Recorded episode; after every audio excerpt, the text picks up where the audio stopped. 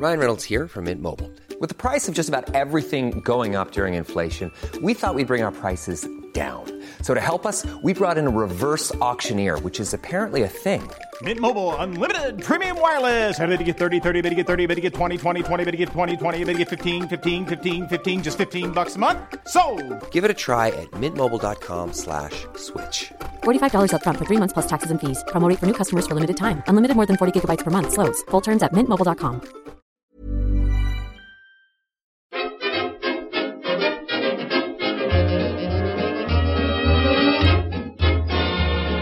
Muy buenas, amigas y amigos. Bienvenidas y bienvenidos una semana más al podcast Reload, programa sobre videojuegos que hacemos desde anightgames.com. Venimos de los Game Awards, venimos del Cyberpunk, venimos como venimos, ¿eh? Yo por lo menos estoy bastante tocado por varias razones. La última de ellas es que he dormido muy poquito esta noche, pero habrá que contar qué pasó en, en esta fiesta de los videojuegos, en este sarao del Geoff Keighley. Víctor, Marta, ¿qué tal? ¿Qué tal? ¿Qué pasa, Pep? No vamos a hablar de lo que no pasó, ¿no? Eh, Que venimos, venimos del Cyberpunk, pero de otras cosas no. Yo no, o sea, en Bayonetta 3 no confiaba. De hecho, creo que dije en el directo algún momento que, que casi que prefería verlo en un direct. Que Nintendo nos enseñara ahí lo que tiene pendiente junto con Metroid Prime 4 y, y demás. Pero la verdad es que el Elden Ring sí que sí que quería verlo. Sí que me falta un Porque había rumores súper fuertes, ¿eh? La gran ausencia, de- yo creo. Hmm. Ahora hablaremos, ahora hablaremos de esto. ¿Cómo estáis, Víctor? Tú, sobre todo, que estuviste también hasta las tantas esperando ese tráiler con la bruja que nunca llegó. Yo estoy perfectamente. ¿Has dormido bien y tal? Poco, pero pero bien. Te he cundido. Sí. Ahí estamos. ¿Tú, Marta, has podido ver algo o qué? Esta mañana. No, la verdad es que me levanto esta mañana para poner las noticias más importantes antes del podcast. Y nada, pero estoy muy descansada, ¿eh? Yo ahí en la cama, ocho horas, dando vueltas. Perfecta, vaya. Joder, yo te quería preguntar cuánto se tardaba en, en ver la gala en diferido. Es decir, uniendo los trailers uno detrás de otro. Porque ahora, ahora comentamos valoraciones y opiniones y gaitas sobre los Game Awards, ¿eh? Pero lo que sí es evidente es que tiene que ser más corto esto. No puede durar tres horas y media, por Dios. No puede ser. No puede ser. Ya a ver, eh, no he visto, no he visto la gala en sí, pero sí, evidentemente me he visto los trailers para ver qué sacaba y qué no sacaba en, en A Night esta mañana. Ah, coño, pues eso, vale, vale. y vale, vale, yo pensaba que tú me decías si había visto la gala en diferido y es como la gala no. Para mí ver la los gala en diferido es ver los trailers. Y, Ah, bueno, leche, pues entonces sí, en 40 demostrar minutos una persona con, con capacidad de raciocinio y, y hacer las cosas bien, vaya. O sea, por, por empezar, si queréis ya, de hecho, eh, es, me parece relativamente grave que ver la gala efectivamente sea ver los trailers y que ni la gala ni los premios tengan la más mínima importancia, ¿no? O sea, quiero decir, este año ya caretas fuera. Mm, Antes como con el público y tal como que se vestían un poquito, pero aquí le- el 90% de los premios les, ha dado, les han dado exactamente igual. Como los, el- el- los únicos importantes han sido los que han dado gente de Hollywood. Es que al fin y al cabo esto sigue la tendencia que a mí me, me molesta bastante de la industria del videojuego de considerarse ante todo industria. Es decir, lo de llamar a, a IP, por ejemplo, a las sagas, o sea, propiedad intelectual, ya te dice, en mi opinión, ya dice un montón. Y lo de, lo de hacer una gala que supuestamente es de premios, pero que lo más importante sea los anuncios y que premiar o escuchar a los premiados o las entrevistas o los espectáculos queden en segundo plano, pues yo qué sé, yo qué sé. A ver, también, te- también os digo que hacer una gala de cualquier forma es complicado porque siempre es aburrida, siempre es una espera hasta que llega lo gordo y es gente que muchas veces no conoce, que sube ahí y da un discurso. Quiero decir, los Oscars no tienen anuncios y están más centrados en el componente eh, pues de galardón y de, y de no sé, de dar premios y aún así son un coñazo. Lo que pasa es que aquí parece que no podemos admitir que son un coñazo porque la gente tiene derecho a que se aprecie su trabajo y se le dé un tiempo para hablar de su trabajo. Aquí tienen que meter a toda hostia trailers y cosas que roban eh, roban el espectáculo. Y sí, es triste, pero que está dentro totalmente de cómo se venden y se anuncian los videojuegos, pues también. Que esto que está pasando es culpa no solo de, de los organizadores y de Kill y de todo, también es culpa nuestra. Y entramos a ese juego cuando solo hablamos de los anuncios y cuando usamos, ya te digo, cosas como propiedad intelectual para hablar de sagas y de series.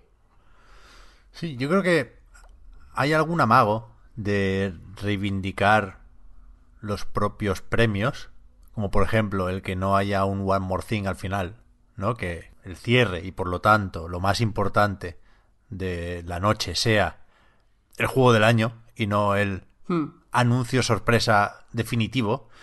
Creo que va un poco por ahí, pero creo que no le, no le hace ningún favor a la gala. Aunque no sé si este año había, había interés por saber quién se llevaba el premio gordo, ¿no? Fue de Last of Us, por cierto. Ahora, si queréis, hago una lectura rápida de los galardonados. Pero yo no, no lo tenía muy claro, ¿eh? Yo pensaba que podía ganar casi cualquiera, ya lo dijimos. Es que ¿en qué lista no iba a estar Doom Eternal? ¿En qué lista no iba a estar Hades? Animal Crossing incluso. El Tsushima venía de ganar la votación popular. Pero no, ganó el juego del Naughty Dog. Como ganó también la mejor dirección, mejor narrativa, mejor dirección de arte sí fue para Ghost of Tsushima. Diseño sonoro, volvemos a Last of Us. Mejor banda sonora, Final Fantasy VII Remake. Mejor interpretación, Laura Bailey, que es Abby en The Last of Us Parte 2. Game for Impact para Tell Me Why. Mejor juego en constante evolución. Me gusta esta traducción de la etiqueta, Marta. El No Man's Sky. Que tendría que mirar si es la primera vez que lo gana. Que no estoy seguro. Mejor juego indie, el Hades. Mejor juego para móviles, Among Us. Mejor soporte de la comunidad, Fall Guys. Mejor juego para realidad virtual, Half-Life Alyx. Innovación en accesibilidad, The Last of Us Parte 2. Videojuego de acción, Hades. Me sorprendió bastante que se lo llevara este y no Doom Eternal, pero bien. Mejor videojuego de aventura, The Last of Us Parte 2. Juego de rol, Final Fantasy VII Remake. Lucha, Mortal Kombat 11. Juego familiar, Animal Crossing New Horizons. Lo único de Nintendo, ¿no? Aunque bueno, el Hades de consola sigue siendo lo suyo. Pero bueno, mejor juego de simulación o estrategia, Flight Simulator. Mejor juego de carreras o deportivos, Tony Hawk Pro Skater 1 más 2. Mejor multijugador, Among Us. Y mejor juego debut, Phasmophobia. No sé si queréis decir algo aquí, yo no tengo mucho que comentar, vaya, me parecen bien, como me parecerían bien cualquier otro de los nominados en las respectivas categorías. Y como decíamos, no es especialmente importante, vaya, me gusta más ver quién gana en la Edge y leer por qué ha sido así que, que lo de abrir un sobre, ¿no? Que en este caso, y eso sí me parece reseñable y es así, es una de las cosas que también yo destaco de cómo está montado todo esto. El sobre para saber quién ganaba el mejor juego del año lo abrió Christopher Nolan. Que ya me dirás tú. Me parece feo. Y, y sí, tengo, sí tengo cosas que comentar. Aparte de que vengan actores de Hollywood a robarle mm, el protagonismo a Peña de la Pero industria. además a, no, a no hacer nada, perdona Marta, que yo entendería si lo vemos desde la perspectiva de el dinerico, la promoción, el no sé qué, y todos suponíamos que Tom Holland venía a enseñar la película de Uncharted, ¿no? Algún tráiler que no sé, Brie Larson podría comentar algo o Gal Gadot o, Sí, yo pensaba que Brie Larson iba a enseñar algo de, de New Horizon nuevo. Alguna actualización. Pero no, nada, nada, absolutamente nada. O sea, Tom Holland dio paso a Nolan North.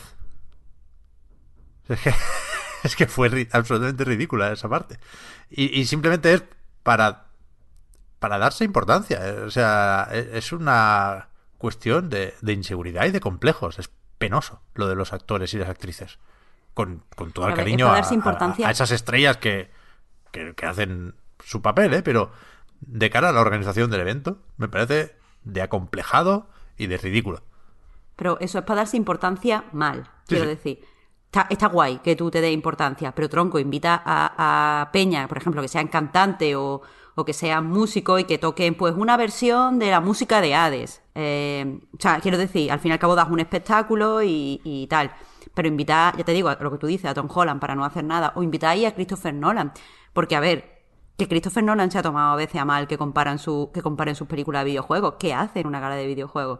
Que, que a ver, que, que no, no, yo no quiero mucho a Nolan, pero me gustó Tenet y tal, que no, no lo estoy intentando atacar personalmente, pero, pero sí, es ridículo. Y, y sobre los premios, quiero comentar una cosa. Estoy contenta de que haya ganado de las sofás. Eh, y después de hablar con Víctor en el podcast en el que salieron los nominados, estoy de acuerdo en el que tenía que ganar y que es un juego que define este año, además de ser un juego excelente.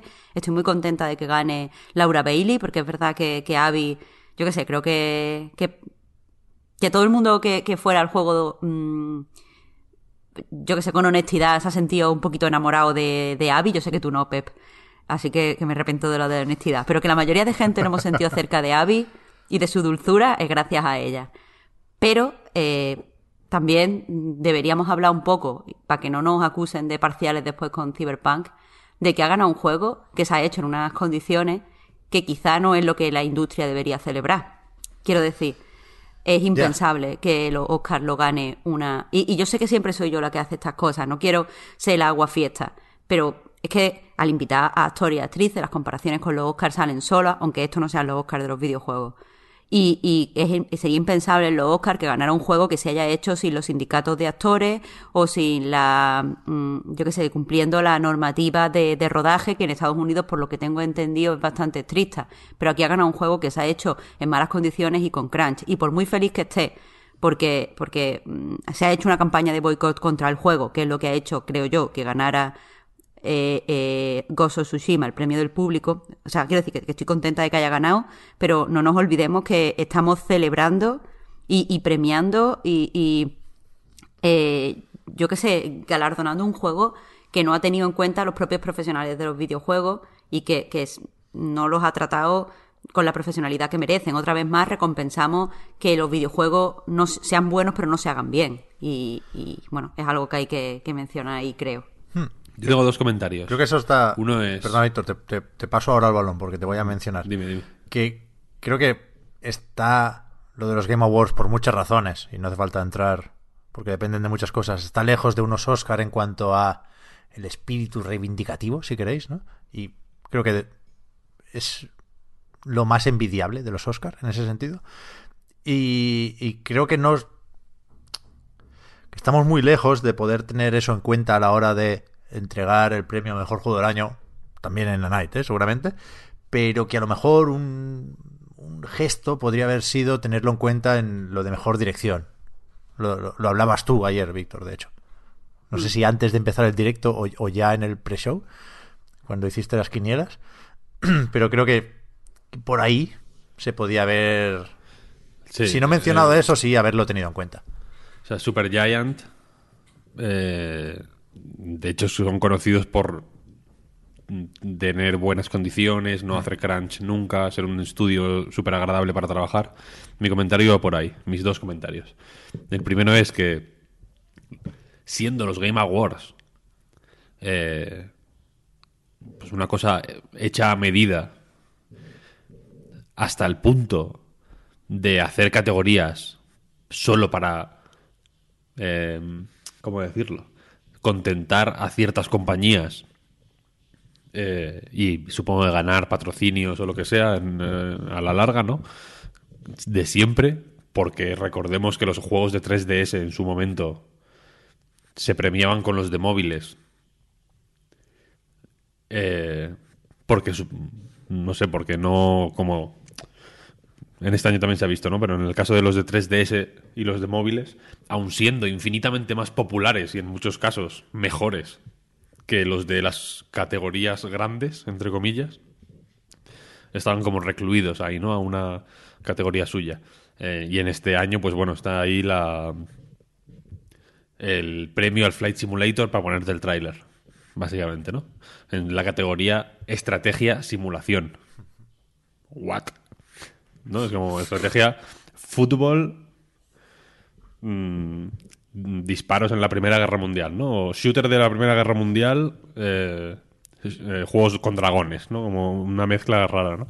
Siendo, lo que me digo, una eh, gala handcrafted, como dicen los americanos, para contentar a todo el mundo, joder, no le des mejor dirección. Y queda como un Ya. rey, ¿no? Es la peor dirección. ¿Qué quiero decir, no? Literalmente. Eh, joder, que te recuerdo que el, el- No sé cómo se llama el fulano este, que es como. que es animador, ¿no? Que el tío se hizo más o menos notorio por. porque curró en Naughty Dog y, y dijo que le. que le. que le intentaron hacer firmar eh, una cláusula cuando se fue del estudio mm, de, como- de con- de confidencialidad diciendo que no hablaría sobre las condiciones laborales, etcétera, etcétera, y que le amenazó con que, no, con que era ilegal hacer eso y que al final se echaron para atrás. Es ¿no? Jonathan que ha habido Cooper. gente que. ha- ha- eso es, efectivamente. Que ha habido gente que se ha ido. eh, que ha sido despedida del estudio después de denunciar acoso sexual dentro de Naughty Dog. Hostia. Es la peor dirección, ¿no? Que había gente mm, que se iba llorando al- de- a casa, si se iba a casa. Coño. ¿Que es el mejor juego? Lo, lo que quiero decir es que es el mejor juego del año, sin, sin ninguna duda. ¿Es Bueno, la pues peor dirección del año? Sin ninguna duda. Yo no tengo ninguna duda. A ver, puede ser un buen juego, Víctor. Si no se ha hecho bien. Eh, Sí, ahí claro que podemos sí. abrir. Claro, claro Joder. que sí. to- Quiero decir, quiero decir la, Pero es que, eh, es que si, admitimos la- eso, parece que no importa cómo se de- hacen los juegos. No, no, no. Importa, importa. Claro, claro que importa. ¿Las pirámides son la hostia? Pues sí. ¿Mataban a la gente para hacerlas? Pues sí. Quiero decir. Pues no, porque es un y- mito Y, de la y mi segunda. Vale, me, me, me suda los cojones. La segunda parte del. La segunda parte del, de mi comentario. Es muy conveniente que Christopher Nolan dé el premio al mejor juego del año porque es una persona que prohíbe a la gente sentarse en sus rodajes. Quiero decir que si alguien sabe de malas condiciones laborales es Christopher Nolan. ¿No? Que Sí, quiero ¿cómo decir va? que Eso al no me lo sé final- yo, tío. entre, entre mafias está el asunto. Quiero decir, ¿es eh, Apocalypse Now una grandísima película? Sí. Eh, ¿Fue una auténtica pesadilla su rodaje? Sí. ¿Es Fitzcarraldo una gran película? En mi opinión, sí. Eh, Klaus Kinski le pegó un tiro a un técnico de sonido porque le estaba molestando, porque hablaba muy alto mientras jugaba las cartas, en- en- mientras estaban comiendo en el rodaje. También. ¿Sabes lo que quiero decir? Que evidentemente hay grandes juegos hechos en... y grandes de todo en realidad, hechos en condiciones deplorables. Es así. Eh, muchísimos indies, quiero decir, hay muchísimos indies fantásticos que se han hecho en condiciones deplorables. Mm, eh, Nuclear Throne, ¿no? Yo que sé, comiendo noodles y, que siempre lo cuentan, ¿no? Que estaban todo el día currando y comiendo noodles de estos instantáneos de microondas y tal. Y es un caso más o menos anecdótico y hasta simpático que puedo contar ahora, ¿no? Pero mm, todos conocemos a un indie por lo menos que está 16 horas al día trabajando, que no tiene un puto duro y que saca un juego y se arruina y, y- y- y se lo come el olvido, por así decirlo. Pero la cuestión es esa, que no le des mejor dirección, porque ha sido la peor dirección, literalmente. Y está a la vista. Dale mejor juego, que tampoco está mal, si me preguntas, ¿no? Como premio. Bueno, por lo menos aquí no hay lo de estudio del año, ¿no? Que en algún sitio lo va a ganar también Naughty Dog. Pero es que, quiero decir, no- no, no puede. Porque es falso. Quiero decir, eh, teniendo casos como, yo qué sé, mm, ¿cómo se llaman los del Dead Cells? Eh, ¿Twin qué? Twin... Motion Twin, algo así. Twin Motion puede ser. Puede ser. Motion Twin se llama. ¿No? Motion Twin. Eso. A ver, Dead Cells. Lo- Se lo llama voy a buscar, Motion eh, Twin, estoy casi segura. A mí me suena que el Twin va al final también. Motion Twin. Motion Twin. Correcto. Que eso, eh, teniendo casos como eso, como Motion Twin, ¿no? Un estudio eh, con formato de cooperativa, un sitio súper agradable en el que trabajar, nadie tiene malas palabras sobre ellos.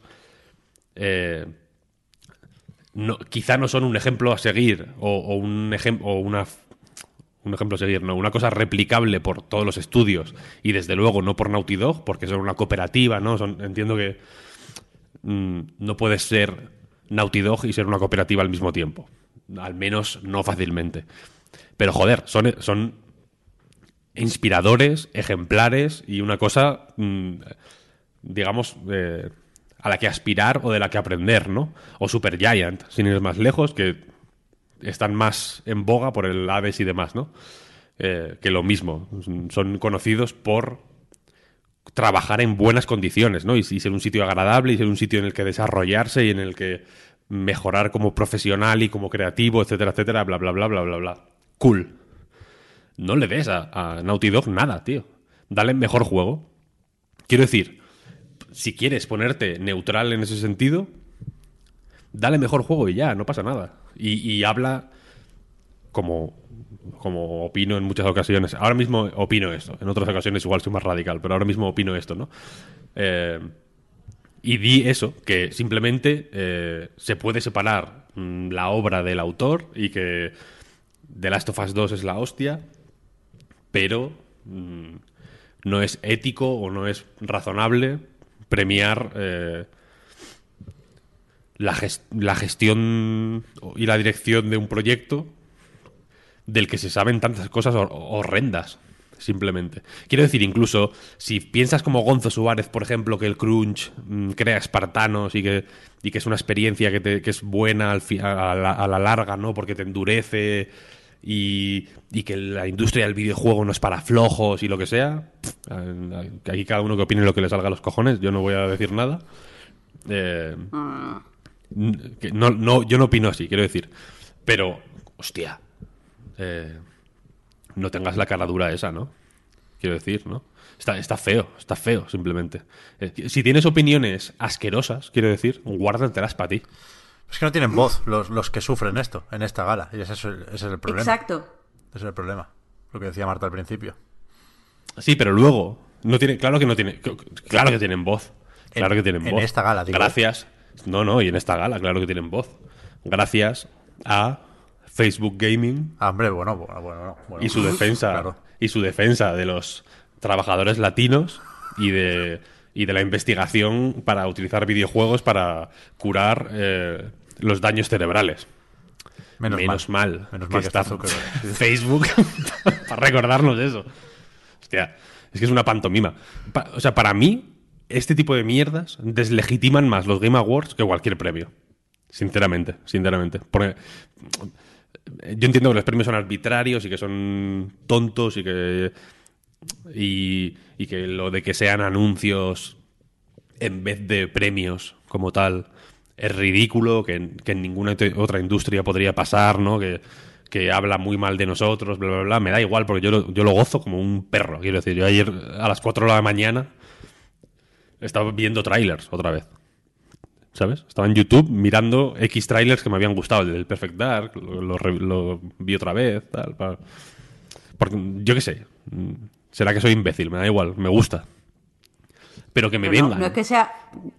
No es que sea imbécil, es que lo único que decimos que, o digo yo por lo menos, es que es, tiene que haber un lugar para todo. Es decir, estos trailers que te motivan tanto podrían emitirse en otro contexto, incluso en un contexto que fuera antes de la gala o después de la gala, ¿sabes? No en la gala. Mm, seguro, seguro, seguro. Pero, pero es que la gala entonces no la vería nadie, porque a la gente le da igual, le da exactamente igual, Marta, el mérito artístico del Last of Us o de Ghost of Tsushima o de, pero, o de Dios pero que, que o de tenemos Dios que que intentar lo que no sea así. Es que, es que lo que no entiendo es que ahora que hemos considerado todos que el debate de cultura y videojuego o arte videojuego está cerrado, ya está, esto lo hemos hablado mucho, venga, cerrado, para casa todo el mundo. Y, claro que y, y parece que no hemos o sea, debatido. Claro que está cerrado. Y a la gente tampoco le interesa el mérito artístico de las películas, Marta, por favor. Vamos a ver, la gala de los Oscar se ve. Ayer se vio, quiero decir, estamos diciendo que no se ve, que no se, que en otras industrias no hay eh, equivalencias o, o, o bueno, o, o, casos similares a los Game Awards o tal. Pero yo creo que lo de Disney de ayer no fue tan distinto, sinceramente. Uf, eso sí que fue bueno. ¿No? Y, y o sea, yo creo que el rollo, todo el rollo Marvel, Star Wars, etcétera, etcétera, pues yo no lo veo tan diferente, la verdad.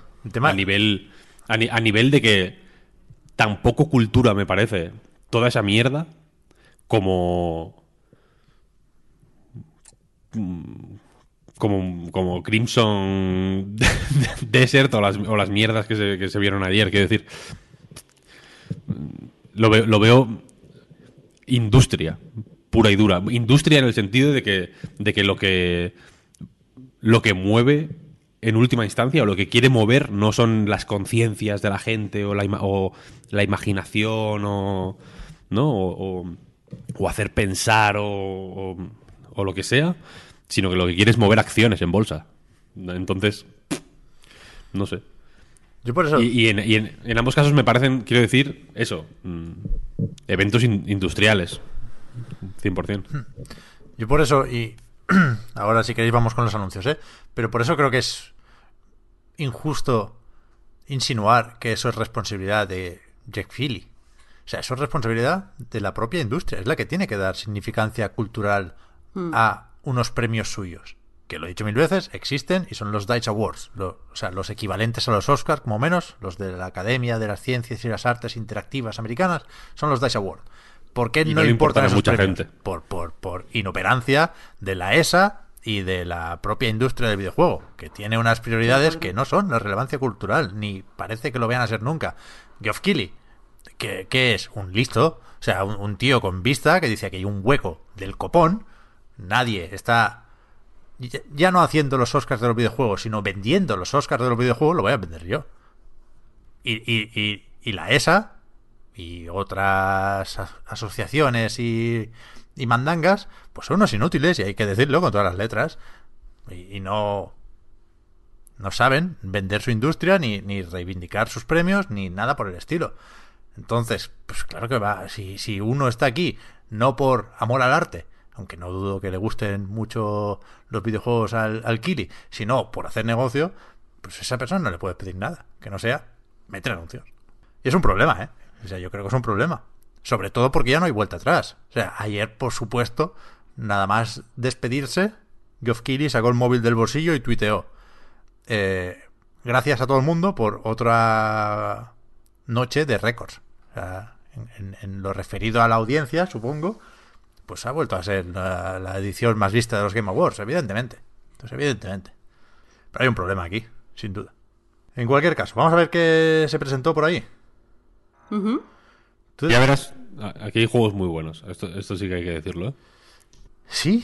Decías, Víctor, que estuviste mirando más vídeos al, al terminar el evento. Y esto es lo que tenía apuntado como conclusión, o como, bueno, en realidad no es una conclusión al revés, ¿eh? para, para abrir el debate. A mí me pareció un evento. Me lo esperaba peor, mucho peor, de hecho. No, no creo que haya sido de los peores. Creo que estuvo mejor que el del año pasado, por ejemplo, porque ha- había una red de seguridad mejor puesta por abajo, es decir, los peores momentos de la gala fueron mucho mejores que los peores de otros eventos similares. Y aunque quizás sí faltó un melocotonazo tipo Elden Ring, eso lo valoro por, por las pocas ganas que tenía yo de, de irme a ver más vídeos. Alguna excepción había, ¿eh? si no lo hice fue por, por, por sueño, pero el It Takes Two, el Season, algún tráiler bueno hubo, pero en general, lo que más me sorprendió, insisto, ¿eh? más allá de la, la ausencia de nombres propios que puedo entender por por coronavirus, porque estamos en un momento de seguramente enseñar pocas cosas, se destaparon muchas cartas al presentar las consolas de nueva generación, por supuesto, no hubo E3, pero sí hubo otros tipos de showcase. Eh, muchas compañías tenían razones para, para enseñar poco, insisto, creo que Nintendo eh, está en una posición en la que le conviene más enseñar sus cosas en los Direct, creo que Nintendo Direct tiene ya una entidad que poco tiene que envidiar a los Game Awards, aunque no, no esté toda la comunidad pendiente de la misma manera, ¿eh? pero nadie va a pasar por alto un anuncio en un Nintendo Direct, vaya. Pero sí que me, sorprendió lo mal que se siguen presentando los juegos. O sea, ya no voy ni a insistir en lo de las jodidísimas CGI, que es de, de nuevo, de no saber cómo, cómo funciona esto. Y entiendo por qué se hace, los juegos eh, son muy complicados, está el peligro de enseñar algo que después no puedas replicar y vas a tener un jaleo con el downgrade, pues no enseñes el puto juego. Pero las CGIs, ya es que hace muchos años ya, muchos años ya que no cuelan. Y si encima, que es lo que me sorprendió más de todo, son CGIs malas, apaga y vámonos. Es que vaya mierda de trailers que enseñaron. Trailers pochos, sin, sin ningún tipo de chispa, ni con la música acertaron. O sea, aburridísimos los trailers en sí. Sorprendente el del Perfect Dark. ¿Tú crees que puedes estar años vendiendo la moto del cuádruple A y a la hora de la verdad enseñar, ya no una CGI, que no te permite hacerte ni una idea aproximada de cómo se verá la cosa, sino un vídeo así de soso, con escaparates y plantas rotas en un laboratorio, eco sci-fi. Yo me estás contando, vaya mierda de tráiler para anunciar el regreso de Perfect Dark. Tengo algo que decir sobre esto. Algo importante, ¿eh? por supuesto, el regreso de Perfect Dark. Pero el tráiler en sí, malo con avaricia.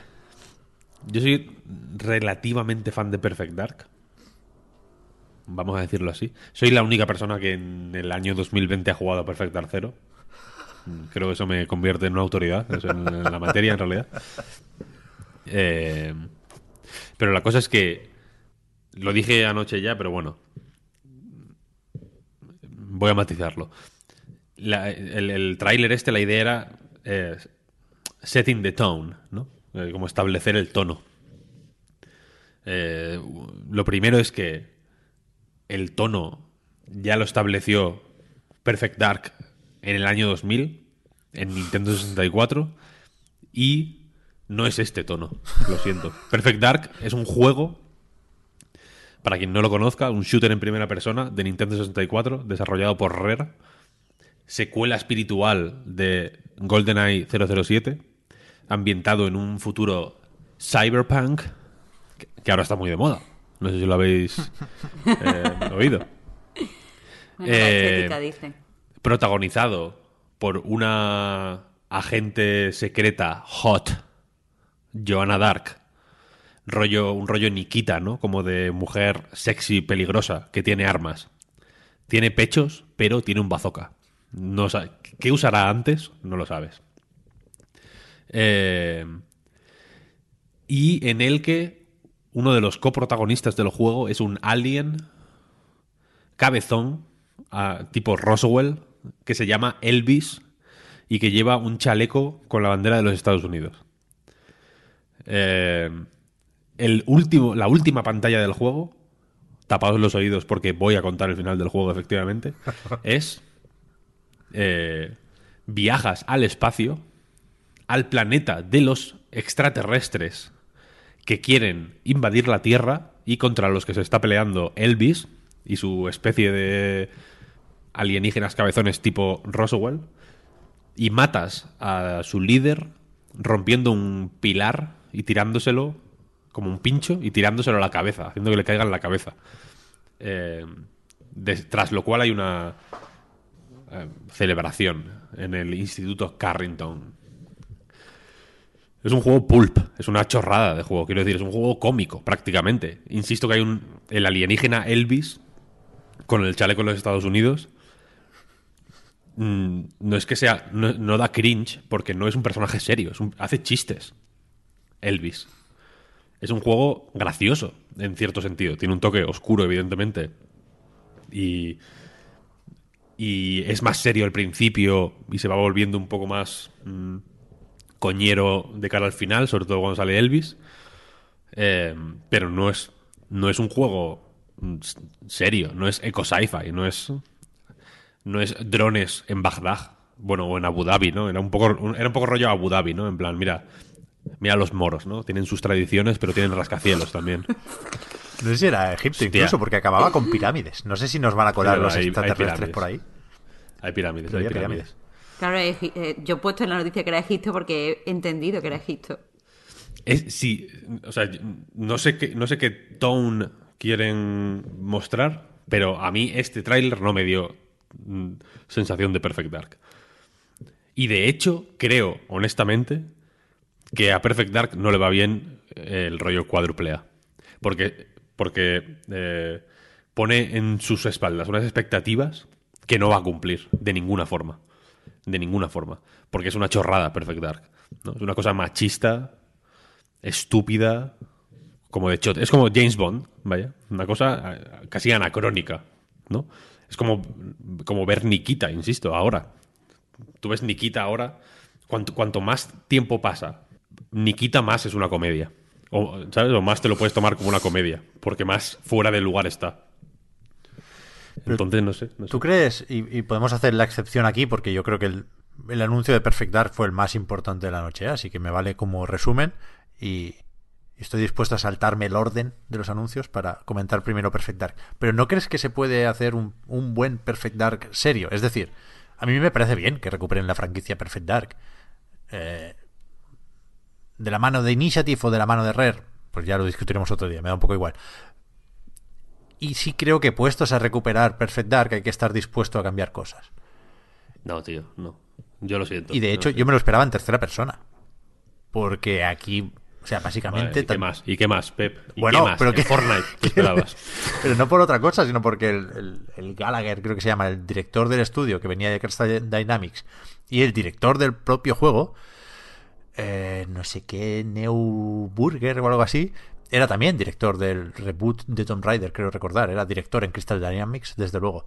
Entonces yo me lo imaginaba como un. O sea, aplicar la fórmula del reboot de Tomb Raider a Perfect Dark, ¿no? Que creo que pueden ir por ahí un poco los tiros, ¿no? Pero aún así será en primera persona. A mí me, parece bien. Creo que lo fácil habría sido pasar a la tercera persona.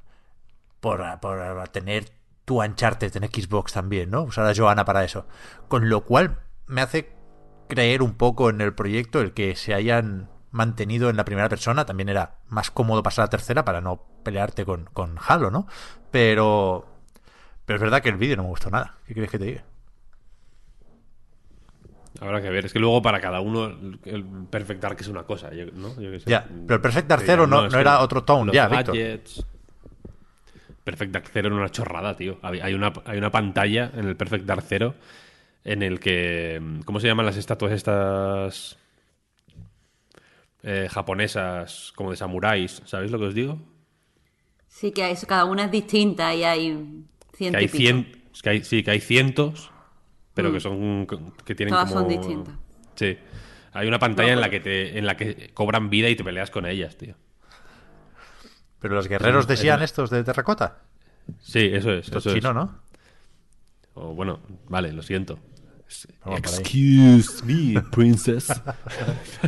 no, pero ¿qué quiero decir? Que es una tontería. Que- o sea, es que no puede ser serio. Es que me- es como si me dices, no, mira, vamos a recuperar, aterriza como puedas, pero vamos a darle eh, un tono serio, ¿no? Para hablar sobre el estado de el- las aerolíneas en una época post-COVID, tal. ¿Qué me estás contando, tío? Pon a Leslie Nielsen que se resbale con un plátano, tío. No, no quiero... ¿No? Es que no, quiero decir que solo puedes hacer ciertos retoques eh, sin pervertir irremediablemente el juego. Que, que- que es más mm, llamativo llamarlo Perfect Dark que llamarlo Eso, eso iba a decir. E- Egypt's eh, Eco Sci-Fi. Pues probablemente. Pero, hostia. Yo creo que, que aquí quiero- el, el- o sea, pensad que, sí, que para que este juego sea fiel a Perfect Dark, tiene que haber o un alien con chaleco de Estados Unidos o guerreros de terracota vivientes. yo creo que hay, que hay que abrir ese melón. Igual es pronto, ¿eh? Igual es prematuro esto, pero este juego no va a ir a los fans de Perfect Dark. Va a ir a los fans de los shooters, ¿no? Y a, y a la gente que pide un Porque no existen los fans de Perfect Dark, tío. Evidentemente. Claro, pero por eso, a la gente que quiere un cuádruple A y a, a- a quien le suena esto de Perfect Dark y, y- y- y le añade una capa de regreso triunfal, ¿no? Pero nadie se va a acordar de Elvis. Por desgracia, Víctor, lo siento. Si tenéis Xbox One, Xbox One X, Xbox Series X o Xbox Series S y una suscripción activa a Xbox Game Pass o Xbox Game Pass Ultimate, Estoy haciendo uno. Me, me paga Microsoft por hacer este tipo de promociones.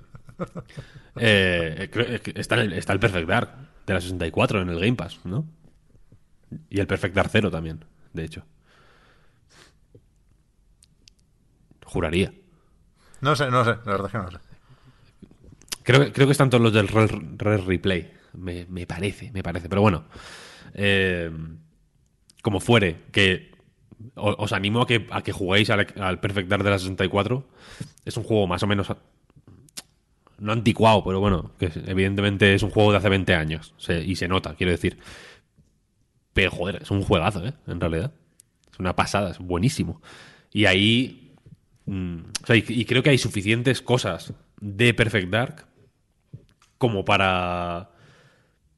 o sea, para mí un Perfect Dark ahora debería ser mucho más cómico de lo que dio a entender este vídeo y se parecería más a Deus Ex, por así decirlo, en el sentido de que, de que tendría que ser más immersive sim que otra cosa. Porque el Perfect Dark original ya intentaba mm, ser, en la medida en, lo que- lo permitía Nintendo 64, que era poco, la verdad, intentaba ser más inmersivo que la mayoría de shooters. En el sentido de que, por ejemplo, eh, si disparabas a las luces, podías dejar una habitación a oscuras y, la, y los enemigos no veían.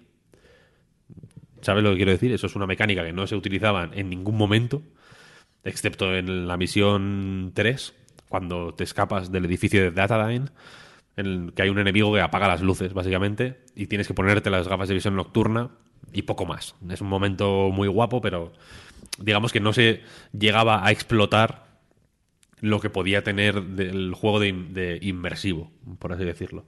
En esa época, pues, joder, System Shock 2 lo había petado mucho.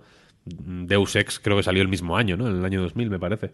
Era una tendencia que estaba cocinándose y que yo creo que Perfect Dark tuvo en cuenta, pero que evidentemente no pudo mm, desarrollar mucho porque la consola era la que era, insisto. Es un juego famoso porque funcionaba a aproximadamente 5 frames por segundo con el expansion pack de la 64. Eh, pero eso tendría que ser un poco eso, ¿no? Un poco de coña y immersive sim. Para mi para mi gusto. Yo creo. Y, y- y eso, y, y, el, y el tono a mí no me gustó. Lo siento por. Es que ayer, ayer me dejó tocado, ¿eh? Lo de Perfect Dark, te lo juro. Te lo juro. Era ya un poco tarde igual. Y, me pilló con las defensas bajas, por así decirlo. Pero. Uf. No me dio buena espina. No. Y creo, y ya termino mi rant con esto, disculpad la extensión, y creo que es eh, representativo de lo que le está pasando a Microsoft con todas sus sagas grandes. Que es que por H o por B las recogen otros estudios y les cuesta la de Dios llevarlas adelante. La de Dios. Porque no, porque. eh, eh, y, eh, y este caso era el más difícil, ¿no? Porque Halo sí que tenía, por ejemplo, una dirección más o menos fuerte, ¿no? Ah, Joder. Bajo el paraguas de Bungie sa- salieron cinco Halos o cuatro Halos, contando el Reach y demás. Y el, Richie o DST, sí. Cinco en total, ¿no? O sea, ya, ya digamos que hay un camino marcado, ¿no? Y, y Gears lo mismo. Salieron cuatro, contando Judgment. Sin ser Judgment de, de Epic, vaya. El caso de Perfect Dark es mucho más jodido porque salió un Perfect Dark bueno, un Perfect Dark bastante menos bueno, vamos a dejarlo ahí. Y Rare, pues bueno, como que se ha olvidado de ello, ¿no? Está otras cosas. Digamos que no tiene mucha dirección. Eh, pero, pero, no sé. Cuesta, cuesta. Yo entiendo, a The Coalition, por ejemplo, yo creo que le costó un par de juegos pillar el rumbo, por así decirlo. Y, para mi gusto, 343 Industries no ha sabido pillar el rumbo todavía a, a Halo, la verdad. Y aquí a ver qué pasa, ¿no? Mm, pero ya, digo, no sé. Es verdad, o sea, eh, y obviamente no entiendo que no vaya a los fans de Perfect Dark, porque Perfect Dark no tiene fans, insisto, pero joder, pues para eso haz otro juego, ¿sabes lo que quiero decir? Ya. Veremos, veremos, todavía queda, ¿eh? pueden pasar muchas cosas aquí. Yo iba a decir que esto va para largo, evidentemente no se ha anunciado fecha, evidentemente no están para enseñar gameplay. Iba a decirlo medio decepcionado, pero en realidad no hay otra, ¿eh? The Initiative se anunció en el E3 de 2018. Lo he buscado ahora porque me bailaba 17 y 18, pero no, no, fue en 2018 que algo harían antes, ¿eh? Pero, joder, arrancar un juego así cuesta lo suyo, han pasado dos años y medio y, y van a tener que pasar algunos meses más. Pero yo creo que puede dar muchas vueltas todavía esto. Y que se pueda hacer un buen Perfect Dark. Hombre, Víctor, anímate, hombre. Con los gadgets. Hablaba mucho de los gadgets y, y, demás. Yo creo que saben qué hacer. Saben qué hacer. Aunque el Eco Sci-Fi suene a broma. Me voy a fiar, me voy a fiar. Tengo aquí una lista que es de IGN en la que en principio, mira que me cuesta encontrar esto cada año, ¿eh? en, principio están todos los anuncios por orden, pre-show incluido. Entonces, si os parece, yo voy leyendo y si me queréis parar en algún momento, paradme, ¿eh? porque yo no sé si os parece muy importante el Loop Hero que anunció Devolver con sus mazmorras pixeladas. Pero si tenéis algo que decir, yo voy a intentar eh, generar una imagen para que la gente en casa que haya visto los vídeos sepa de qué juego hablamos, pero no creo que tengamos que detenernos en todos. En el pre estuvo también Tia. No sé muy bien cómo se pronuncia eso. T-C-H-I-A. Que es un juego un poco Summer in Mara, nos recordó. Me parecía bastante bonito. Tenía cositas de muchos juegos. Estaban tocando ahí la guitarra como en The Last of Us. Pero tenía muchas interacciones que parecía simpático. El Sea of Solitude llega a Switch el 4 de marzo, editado por Quantic Dream. Un poco loco esto, ¿eh? Sí, sobre todo porque Sea of Solitude tampoco es que sea un juegazo, ¿eh? Ya, bueno, por eso supongo que lo ha soltado Electronic Arts, que estaba ahí con el EA Partners. Pero bueno. Ya, ya. Supongo, supongo que también esperaban que, o sea, cuando lo sacaron, que tuviera como mayor. Mm, como que le diera más prestigio del que dio finalmente. Y cuando han visto que no es así, como que venga, da igual, venga, a todos sitios. Se han quedado con el Fares, luego hablaremos de esto. Lo tienen ahí, hmm. tienen que estar abrazándolo todo, todo este, toda esta semana, te diría, de mala manera. Eh, Focus Home Interactive presentó Shady Part of Me. Este parecía guay, parecía un poco Little Nightmare. A ver los puzzles con la sombra, que a veces son complicados de, de implementar. Pero me pareció muy bonito. Este saldrá. ¿Está ya disponible? ¿Este fue available now? No me enteré. Dice aquí en IGN que está en PC, en Play 4, en Xbox One y en Switch. Año pasado lo miro. Pues debe, debe estar, sí. El Nier Replicant. Aprovecho que tengo aquí los números para decirlo bien una vez. Versión 1.22474487139. Puntos suspensivos, porque esto es un decimal infinito, creo que era la raíz cuadrada de 2 o algo así. Eh, se vio el tráiler que, joder, me apetece un montón este juego. Lo tenía medio olvidado por aquello de que vivo en la Next Gen, ya oficialmente generación actual. Y esto ni siquiera sabemos si tendrá parches. Está anunciado para Play 4 y One, faltaría más. Pero tengo muchas ganas. Creo que le va a sentar muy bien a, a Nier este toque de Autómata, que aunque sea un remake, creo que es evidente que sabe qué teclas tocar para que nos acordemos de, de Platinum. Pienso sobre todo en las animaciones. Me gustó el tráiler, no muy pintón, pero sí, sí de los que saben hacer que te apetezca. Que al final eso es importante también. Uno de dragones, Century, Age of Ashes. Saldrá en febrero del año que viene. Y es un poco Panzer Dragon no, porque no es ni sobre raíles ni single player, de hecho, es un multijugador con dragones, que me parece no sé, me parece aventurado hacer algo así, porque me recuerda al leer de PlayStation 3 de Factor 5 más que otra cosa, y no sé quién querría insistir con eso, pero pero ya están, joder.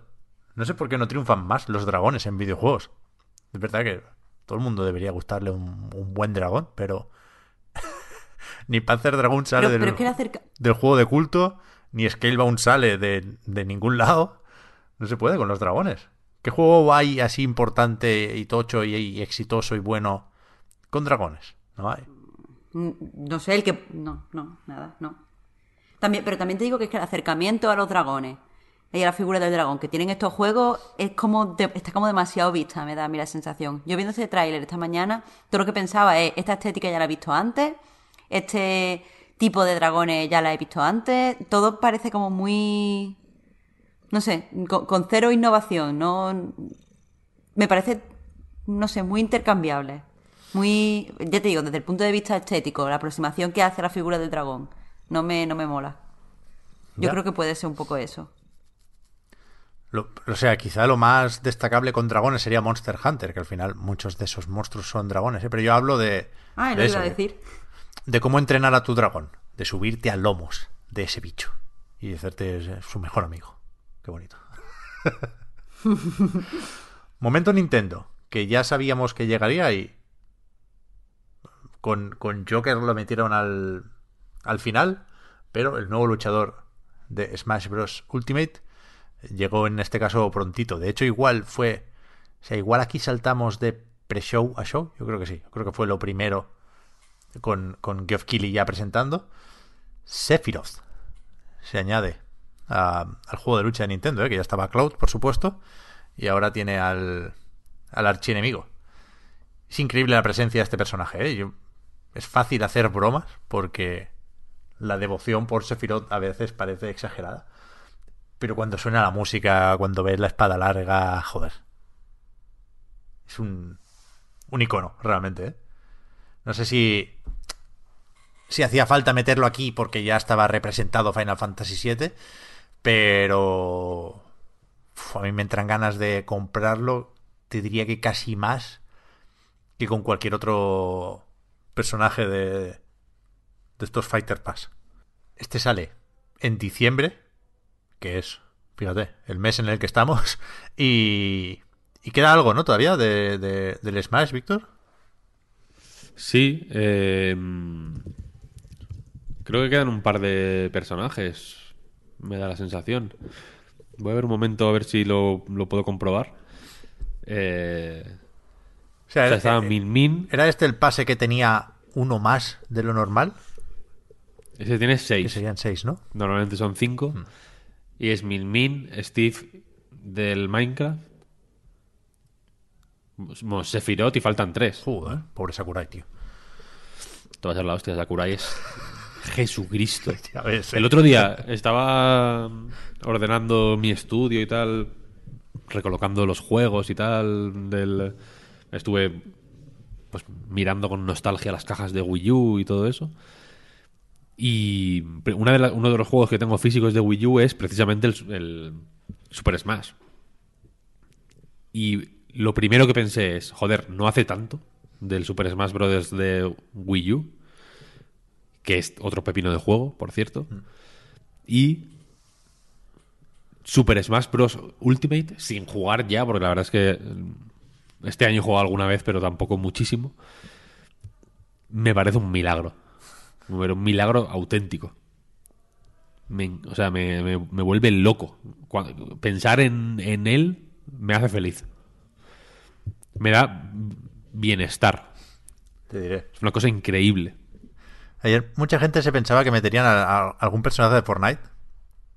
Mucha gente quiere a Sora de Kingdom Hearts. Pero quizá lo que más quiere la gente es Crash Bandicoot.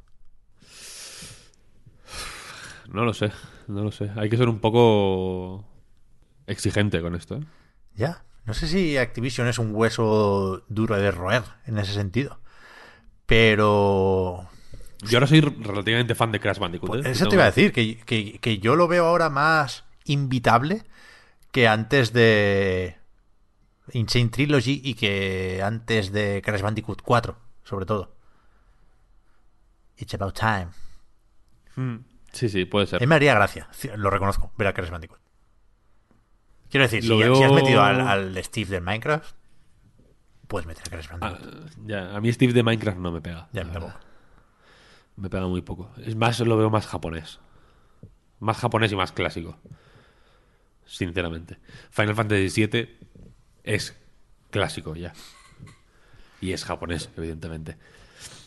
Igual que no vería, por ejemplo, Lightning de Final Fantasy XIII. Porque lo, porque lo veo muy nuevo. Eh, Crash lo veo muy occidental, sinceramente. Ya, ya. A ver, O sea, es que no quedan muchos, no quedan muchos muñecos. O sea, si te pones a pensar en. en quién puede ser. Sir Arthur, por ejemplo. Sir Arthur puede salir fácil, facilísimamente. El- el- puede ser el siguiente personaje. ya, es verdad. Es verdad, estaría guay. Igual va por ahí lo del Ghost and Goblins, ¿eh? Llegaremos en un rato, de Switch. Sí, sí. Bien visto, bien visto. Después del Smash, joder, es que empezó más o menos bien el evento, ¿eh? Vino lo de Perfect Dark, que insisto, le puedo poner pegas al tráiler, pero como anuncio sorprendente, hasta cierto punto, ¿eh? Sabíamos todos que de Initiative estaban con esto. Pero tiene peso. Esta mierda es de, ir a- de irse a tuitear, ¿eh? O sea, bien, bien. Me, me gustó que Microsoft se volviera a tomar en serio estos Game Awards. Después vino Back for Blood. Que esto tiene, tiene tela. Porque es, es un Left 4 Dead con derecho a serlo, supongo. Porque es de Turtle Rock. Es el estudio que colaboró con Valve para hacer el título original de Zombies. También la secuela, supongo. Y que después se fueron a, a pegársela fuerte. A pesar de que seguiré defendiendo la idea las veces que haga falta. Con el Evolve. Y ahora los repesca Warner para para eso, para repetir con la fórmula de los zombies y el cooperativo. Es muy, muy, muy, muy Left 4 Dead. Y el, el, el 4 en el título igual es pasarse. O sea, es, es siempre terreno resbaladizo lo de ser un sucesor espiritual. Pero ese 4 a mí me parece too much. Muy in the face. Podrían haber puesto un 2. Too much. Pero bueno, puede estar bien, puede estar bien. Habrá una... ¿Desde se anunció una, una beta para dentro de poco o me lo invento? Una alfa. O una alfa, pero esto saldrá en junio. Pues ahí estaremos. Después, Hood Outlaws. Es un juego multijugador de Sumo Digital... ¿Qué? ¿Newcastle? O sea, tiene varios estudios Sumo Digital, ¿eh? Pero este, este es uno en concreto que creo que es Newcastle. Este era Sumo Newcastle, sí. Sí, sí. Sumo Newcastle son los del. El Sackboy, de hecho, ¿no? ¿Ah, sí? Mm, Me quiere sonar. Me quiere sonar que es Newcastle, sí. Puede ser. Esto lo habíamos visto ya en, en una presentación de una consola, no, no me hagáis recordar cuál. Y es el típico que no tiene culpa de nada, supongo, pero que me cuesta mucho pensar en cómo podría triunfar su fórmula, ¿no? Porque tiene un rollo así un poco Ubisoft, un poco Assassin's Creed, un poco For Honor, ¿no? un multijugador que parece asimétrico, que que puede ser un pelín difícil de, de explicar. No sé, creo que es difícil vender este juego. Que creo que era de Focus también. Estuvo con un montón de anuncios ayer. Cus es hiper fan de este tipo de eventos, ¿eh? Mm. Sí, hombre, es que, joder, es, es Navidad, porque no les llega, comprensible, para hacer un evento en un E3, ¿no? Y, y los que sí tienen evento en el E3 o similar y no quieren estar aquí, pues le dejan vía libre a Focus. o sea, esto me sorprende que no hubiera más THQ Nordic, por ejemplo, ayer. Este tipo de editoras son las que los que tienen más que ganar en un Game Awards, creo yo, es cierto. Scavengers, este que lo habíamos visto ya, tío. Es que con la chatarra, de verdad que la broma de la chatarra la quemé ya otro año, con lo cual no quiero insistir. Pero es que ponerle a un juego Scavengers me parece la cosa más. Se me quitan las ganas, vaya, automáticamente. No voy a jugar a la beta cerrada que anunciaron ayer y que está funcionando desde ya mismo. Eh, Forza Horizon 4 recibe el 11 de diciembre el coche del Cyberpunk 2077. Vale, bien, gratis. No se vale enfadarse aquí. no, es imposible. Después, de Calisto Protocol. Eh, Este, no sé qué pensar, evidentemente, porque fue otra CGI. Otra, además, muy mala.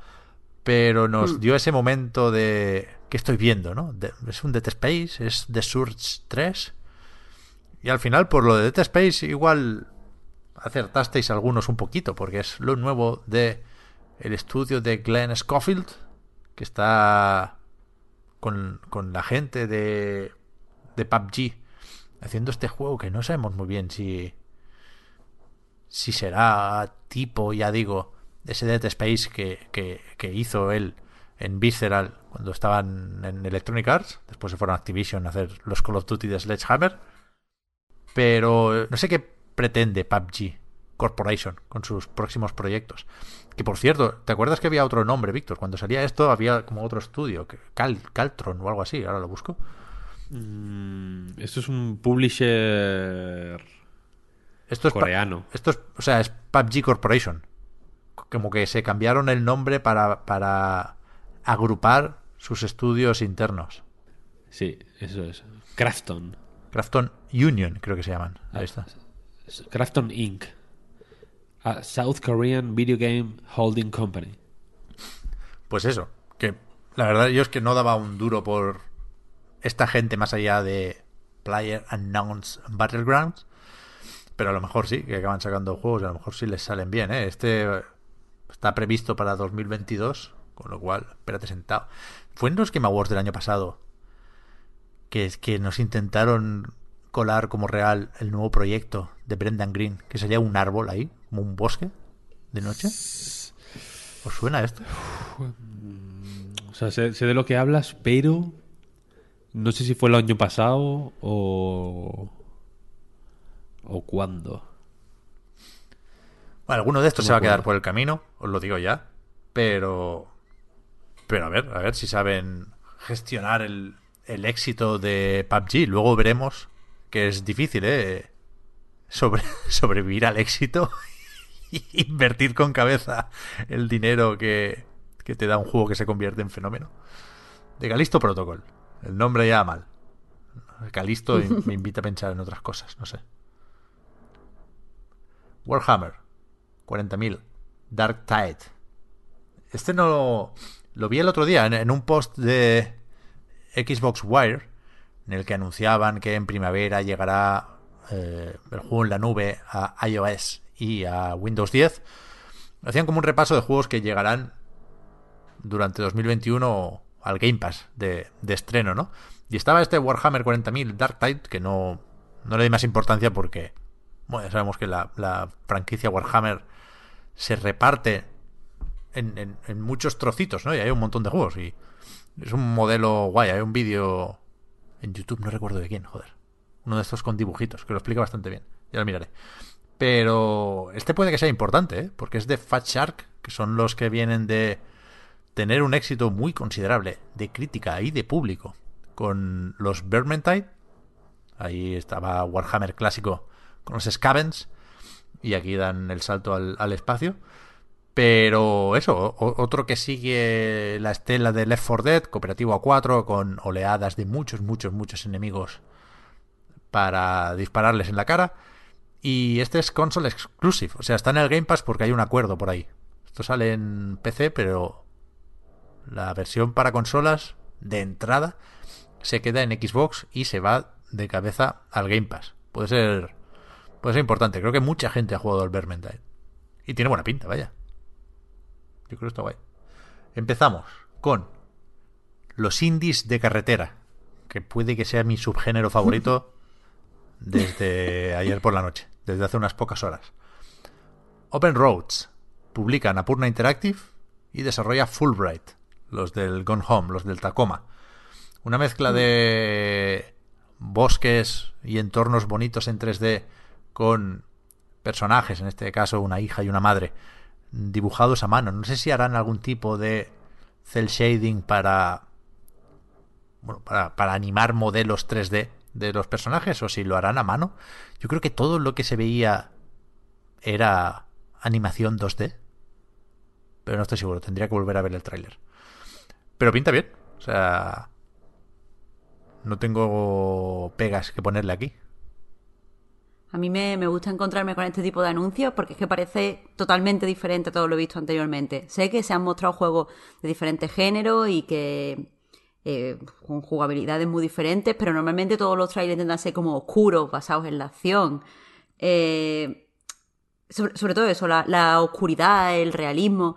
Y, y la verdad es que esta mañana viendo los trailers, llegando a este, me parecía algo totalmente diferente y quieras que no, por eso llama la atención. Fulbright, a ver, si, si sale como el Tacoma, pues tampoco.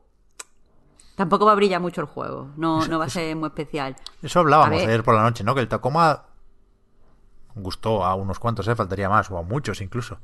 Pero se esperaba más, ¿no? De la gente de, de Claro. Gone Home. Es que, es que para mí, eh, yo no creo que sea un mal juego Tacoma, pero es lo que decir, le afecta a lo que ha venido antes y, y le afecta también el no innovar con respecto a lo que habían hecho antes en términos narrativos. Creo que este, a, mí, a mí por lo menos, me parece lo suficientemente diferente y, y me gusta lo de explorar, lo de madre e hija en videojuegos, porque tengo la sensación de que la figura de la madre en videojuegos está un poco defenestrada. O sea, como que hemos tenido Sí, sí. la dadificación, eh, en- incluso, o sea, la dadificación en triples A, pero no hemos tenido la mamificación. Y si esto va a abrir, aunque sea, la posibilidad de que haya una mamificación y las madres tengan más presencia en videojuegos, más allá de ser la, yo qué sé, madrastra perversa o mm, la tía que te arruina la vida, pues, pues mejor, mejor. Quizá Me Why haya hecho un poco por ahí, pero ha tenido que recurrir a ciertos modelos de presentarte a una madre que pues no son, no entran dentro de lo que consideraríamos si fuera la edificación, pero este parece que sí, así que a tope. Pero a, mí, a mí- o sea, a mí me interesa mucho esto que dices, Marta. Eh, y creo que es más difícil em, generar interés por la madre porque se ve como algo natural. En el sentido de que, por ejemplo, cuando Lennon tuvo. Cuando Lennon tuvo su primer hijo con Yoko Ono, que se retiró porque de- dijo que iba a ser que él era amo de casa y que quería dedicarse a cuidar a su hijo y que no quería y que se retiraba, ¿no? Que estuvo cinco años retirado porque quería ser padre, simplemente. Hombre, había sido padre antes, ¿eh? Lo que pasa que Lennon era un poco hijo de puta. Es verdad, cierto. Se vio, pero que, que se vio como una, como un, como algo, porque no es lo normal, quiero decir, y que y solo, o sea, por ejemplo, eh, no sé si habéis visto Tully. Ujú, Sí. Yo no. A mí Tully me parece una, una obra maestra, una película mm, magis, A pero mí también me magistral, encanta. A mí también absolutamente. Me encanta. Es que Diablo Cody está muy defen- o sea, está muy infravalorado Diablo Cody es lo una, interesante que una es. maestra, vaya. Ahí, ahí. Eh, pero increíble, increíble. Eh, Jennifer's Body, muy buena también, por cierto. Eh. ¿A ti no te gusta? No, a mí me encanta, pero soy la única Ah, persona ah. que dice que Jennifer Body es la polla. Llevo años diciendo que Jennifer Body es la polla. Buenísima, buenísima. Yo, yo empecé a respetar a Megan Fox después de ver esa película. Porque me, pare- Es que me parece que hace un- increíble. me parece que hace un papel muy bueno. O sea, hay que ser muy consciente para hacer ese papel, ¿eh? Yo creo. En- es una película muy, con- muy concreta y muy especial. Hay que, hay que saber hacerlo, quiero decir. Tienes que saber Eh, cómo te percibe el público y qué vas a hacer tú con eso. Y eso, Eso es súper difícil. Eso es, eso es. Una inteligencia bestial. Pero lo que pasa es que Tully, por ejemplo, si hubiera sido sobre un padre, yo creo que, es que habría hecho más ruido. Porque, de, porque lo que cuenta Tully, yo lo veo súper valioso y muy especial, etcétera, pero es natural. ¿no? Es lo que tiene que pasar, es lo que tiene que ser, ¿no? Evidentemente la madre se tiene que sacrificar por el hijo, si no. mm, no, eh, es su razón de ser. Me da la sensación de que es. Bueno, no es mi sensación, quiero decir, es la, es la puta realidad, ¿no? Es lo que se. Lo que hemos, como sociedad, por así decirlo, mm, aceptado y asumido, y es algo de lo que, de lo que ni siquiera se discute porque. eh, A ver, porque el patriarcado, Víctor, Porque- dilo, pues sí, porque sí. el patriarcado nos dice que las mujeres no tenemos entidad y que nuestra personalidad es madre y todo va por, mm, por nuestro hijo en dire- directamente, mientras que los hombres pueden preocuparse de una familia, un concepto de familia ambigua en el que solo tienen que aportar dinero, pero Eso no es. cuidados emocionales. Eso es. Eh, cuando, es una, cuando es un tema extremadamente interesante. en realidad. O sea, quiero decir que se puede... eh, quiero, quiero decir que dándolo por supuesto y, y- y simplemente to- tomándolo como si fuera el tiempo, ¿sabes? Como hablar del tiempo en el ascensor, que es un tema banal y, y incontrolable absolutamente, porque bueno, simplemente llueve, ¿no? Es, mm, la, la maternidad como que es un verbo sin, sin sujeto, ¿sabes lo que quiero decir? Simplemente ocurre. Eh, creo que se, se pierde joder, se, que se pierden muchas historias y muchas y muchos puntos de reflexión interesantísimos. Y se acaba a colación Tully, porque lo que cuenta Tully me juego la cabeza, de verdad, que cual- en este caso hombres. Yo entiendo que las mujeres pueden empatizar más con lo que cuenta Tully por motivos obvios. Ya no por la maternidad, sino por mil cosas más, ¿no? Pero cualquier hombre que tenga hijos y tenga un mínimo de sensibilidad, si queréis, y, y que tenga unos planteamientos vitales más o menos eh, contemporáneos, por así decirlo, puede flipar. Porque, porque dices, coño, ¿cómo no había. ¿Cómo esto no era una historia antes? ¿Sabes lo que quiero decir? No, ¿cómo no ¿Por qué no se hace ficción y se cuentan cosas de esto que es, una, que es, que es tan interesante? Y que, y que tiene tantísimo potencial. A mí me sorprendió también ver Madre e Hija ayer en el tráiler este, porque pensé, coño, bien, bien, ¿no? No va a ser Quería- todo quería ir. Matt, Matt Mikkelsen, ¿no? El papito. Claro, que quería ir ahí también porque, porque normalmente eso, se ha explorado la relación. En videojuegos las madres están ausentes, ¿vale? Pero eh, en otros medios la relación madre-hijo pues va así y, y muchas veces la relación entre padres e hijas pues también se ha mirado, pero la relación entre madre e hija me parece que está llena de matices que, que no sé por qué no, no le parecen a la gente interesantes cuando lo son. Tener en cuenta que las mujeres nos criamos en un patriarcado que nos mete una serie de ideas misóginas y eso, eso mm, hace que juzguemos a nuestras madres diferentes a como juzgamos a nuestros padres y que, y que las madres eh, acepten cosas de sus hijos que no aceptarían de su hija. Eh, que a lo mejor esto suena súper marciano y se lo pongo con ejemplo lo entiende mejor, pero a mí mi madre, diciendo ella que ella no era machista y que no sé qué, a mí me obligaba a ser más limpia que mi hermano, a hacer más tareas de casa que a mi hermano, a ser más, mm, a ser más sensible con los sentimientos de mi hermano que mi hermano con mis sentimientos, y yo a mi madre la juzgaba con mayor dureza que a mi padre. A mi padre le pasaba cosas que ahora miro hacia atrás y digo, pero ¿por qué, por qué hacía esto con este subnormal y con mi madre que estaba ahí siempre, pues no lo hacía? Entonces, todo ese tipo de matices, de, de, de, eh, el la misoginia interiorizada que tenemos las mujeres solo se puede explorar, me parece, en una historia entre madre e hija, no se puede explorar con ninguna otra fórmula y estoy y, o sea, me fliparía que lo hiciera que lo hiciera Fulbright ahora, o sea, estoy a tope con este juego. Y no me extrañaría, ¿eh? En realidad, porque Fulbright No, no, no. tienen cierta visión y cierta inteligencia para esas cosas, vaya. Gone Home, ahora, pues bueno, nos puede parecer más normal o... Porque, bueno, ha habido mil historias similares. Gone Home, que es del 2013, me parece, ya, ¿no? O sea, es Tiene un montón de tiempo, o de- o de 2012 incluso, a ver.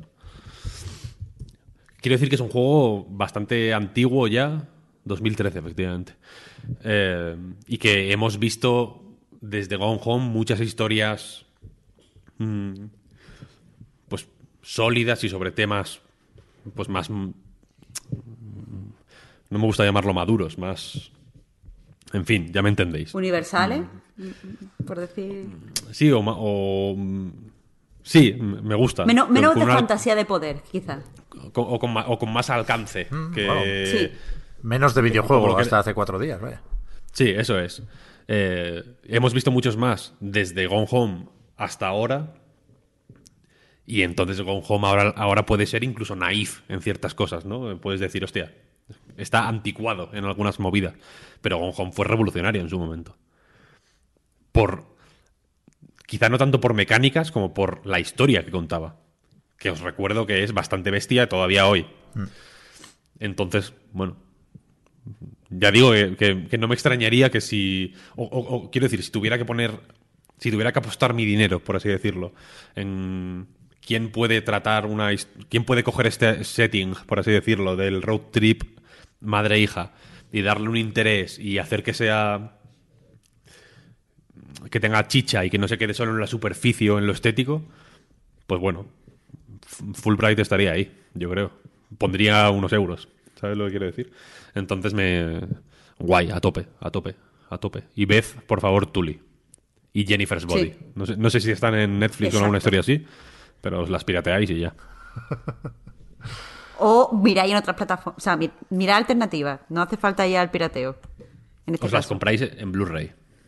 Tampoco, Por ¿eh? ejemplo, por ejemplo. Tonto- tontos no. Hostia, un par de cosas antes de coger aire, o, o así aprovechamos para coger aire porque vienen anuncios importantes, pero un, un par de cosas que no me puedo callar. La primera, que hay un taladro por aquí. Hacía tiempo que no escuchaba obras cerca de mi piso, pero bueno, hoy, hoy ha tocado y no, sé- no sé qué coño están perforando porque llevan un rato ya, pero si suenan en No algún momento, disculpad. ¿eh? No se escucha. Uf, se va a escuchar, ya te lo digo yo. Pero la otra cosa, así, así, así, que me sabe mal colar gilipolleces cuando estáis diciendo cosas importantes, pero, insisto, esta no me la puedo callar. Porque has dicho, Marta, lo de la mamificación. Y me he acordado de la canción de La Pantera Rosa en Misión Peligrosa. La momificación es la conservación de un cuerpo que no vive ya. Y es una de mis debilidades, la Pantera Rosa en Misión Peligrosa. El otro día, el, el- el otro día no sé por qué, tenía todas las canciones pegadas de, de los diferentes países. Pep. No sé si, si me han leído la mente o, o yo qué sé, pero la tenía pegadísima. Es que a mí me- de verdad que me flipa ese juego. La canción de Pután es. Buah. El alfa y el La canción de China, tío, la tenía pegada el otro día. ¿Cuál, cuál? Increíble. La de China. Esa la tengo menos. La, la tengo menos presente. Es algo de, de- de solo un hijo, ¿no? Es de, sí, de que está súper poblada en la canción. Ten más y tendrás Mil que pagar. millones de habitantes. Sí, sí, exactamente. Joder, tío. juegazo, Qué juegazo. Qué juegazo. Sí, sí, sí, sí. No, no, yo Bután. Dale tiempo a Bután y ya cambiará. Dale tiempo a Bután. Hasta ahora no, ha- no ha ido mal. Eh, Disco Elysium, Final Cut. Llega No hemos hablado de esto, Marta. de Prepárate. consolas. 2021. Pero, o sea, ¿hay contenido nuevo? Lo de Final Cut Sí. Sí. añade algo en Quest. PC, sí, ¿no? Es una Quests. Y free- personaje y un escenario. free upgrade para PC y aprovechan para meterlo en consolas en todas, ¿no? Porque en el tráiler de la gala solo aparecía el logo de PlayStation 4 y PlayStation 5 al Eso final. es. Pero la versión de Switch que tanta gente estaba esperando también está, ¿eh? También está confirmada. Y Series X barra S, pues también. Edición especial. 250 machacantes. Incluye ¿Qué? un mapa, un libro de arte, una figurita. Si tú te la compras, yo me la compro, Marta. Eh, Perdóname, pero yo ya, yo ya le he dicho, ah, yo ya he dicho por el grupo de la familia que eso es lo que quiero para mi cumpleaños. Que vayan, que vayan reservando ya. Yo lo quiero, yo me lo voy a Bien comprar. jugado. Bien jugado. Cumpleaños. Que El mío es en enero, igual se lo puedo colar a mi madre por algún lado. Hay que pensar, hay que empezar con estrategia. Si, al- si alguien más quiere Claro, claro, meterlo es en, que- la, en la carta de los reyes, la edición física es de I am 8-bit. O sea, que lo tendrán por ahí en la web. Sí, pero, a ver, y- y- y odio empezar con esto porque no es con lo que hay que empezar, pero es que a la gente no le gusta comprar tradición especial y dártela en marzo, cuando el regalo es para Navidad. Hay que mirar otro tipo de fecha. Yo, por ejemplo, eso, na- eh, mi cumpleaños en abril, pues entonces yo ya le he dicho a la gente que lo tengan ahí guardadito y me lo den en abril. O que me lo den antes, no importa. Pero vamos, que esto que hay que pillarlo, que hay que pillarlo, que es... Ujú.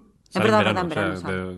te- te- yo, claro, es que yo, hay- yo cumpleaños en enero, entonces tengo que hacer la estrategia de ver cómo convenzo a alguien, a mi madre o a quien sea, de que regalar una reserva de algo que va a salir dentro, dentro de seis meses es se puede hacer, es legal, según las leyes de los cumpleaños. Claro, tú dile que te imprima, que te imprime una foto en un papelito y te lo mete en un sobre. Es- Y, el- eso es, y así la psicología de darte el regalo, ya está. Buena idea, buena idea. Que hay que tener esas cosas. Vamos, que es la polla. Y que va a ser Goti también del año que viene, porque total. Es Disco Elysium. Pues sí, pues sí. Pero, si juego de una pero vez, vamos. ¿eh? Eso lo, creo que os lo pregunté en algún momento ya. O sea, ¿ofrece alguna ventaja el teclado y el ratón? ¿O, o- o hay razones para pensar que la versión para consolas va a ser cómoda? Que no hay, no hay ninguna ventaja. O sea, es que solo No. selecciona. sea, te mueves por el mapa y seleccionas, haces clic y seleccionas también diálogos y ya. Guay, guay. O sea, que, que en Switch va a estar de puta madre. En Switch va a estar, si se le arreglan para poner eh, el, el diálogo de una forma que la pantalla sea legit, quiero decir, no me gustaría que fuera pantalla partida a 50%, pero si es menos del 50%, a lo mejor se ve el texto muy chico, no lo sé. Pero si se lo apañan bien, porque son unos artistas y lo harán, va a ser tan la polla la versión de Switch que es que no nos lo vamos a creer. Ya ves. El, la- Y aquí meten traducción, ¿se entiende? Sí, sí, sí. Creo que meten todas las traducciones que han ido metiendo. Hace poco metieron portugués, portugués brasileño. Como cada, cada dos o tres semanas mandan un mail de, oye, ahora está en chino, ahora está en ruso, ahora está en no sé qué. Van metiendo de todo. Eh, ayer en el chat decían precisamente que en Switch iba a ser un poco petecander por el tamaño del texto. Y efectivamente, mm, creo que es un reto considerable, la verdad, porque si pensáis en la pantalla de Disco Elysium, eh, digamos que hay una banda negra a la derecha de la pantalla, donde aparecen los diálogos y tal. Y si mantiene ese tamaño, efectivamente, como dice Marta, igual es un poco pequeñico el texto. Se puede hacer más grande, ya en la, versión de PC se puede ampliar el texto. Yo lo tenía un poco más grande, de hecho. Eh, pero aún así, si, si lo amplías tanto como para que sea muy bien legible en Switch, a lo mejor mm, hay que hacer mucho scroll, no lo sé, no sé cómo lo apañarán. Creo que ya creo que ya hay algún juego que los eh, que, las que esas opciones se cambian en función de si estás en sobremesa o en portátil, ¿no? Como que puede ser mm, dinámico, por así decirlo, que si lo pones en sobremesa el texto sea más o, el formato sea más parecido al de la versión de PC y que si lo estás jugando en sobremesa pues de pronto pues, yo qué sé. O sea en portátil perdón el texto salga más grande o algo así. Me parece que hay algún juego que te permite elegir opciones en uno y en otro modo. El Smash probablemente. No lo sé. Pero sí sí sí. Re- hiper recomendable este. No lo perdáis de vista porque es un pepinazo de juego que que te arruina a los otros, la verdad. Porque cre- creo que, bueno, no inmediatamente después, pero The Outer Worlds salió cerquita de Disco Elysium, más o menos. Y a mí The Outer Worlds me pareció. Uf. Como el. Como el Mega Man 2, tío. Comparado con el. Con el, con el Vanquish, ¿sabes? Es como me cago en 10. Esto es un juego del pasado, ¿no? como que de pronto ves. lo- eh, es, es un juego que a mí me, me ayudó mucho a, a identificar exactamente qué me gustan los juegos de rol. Que es todo lo que hace el Disco Elysium.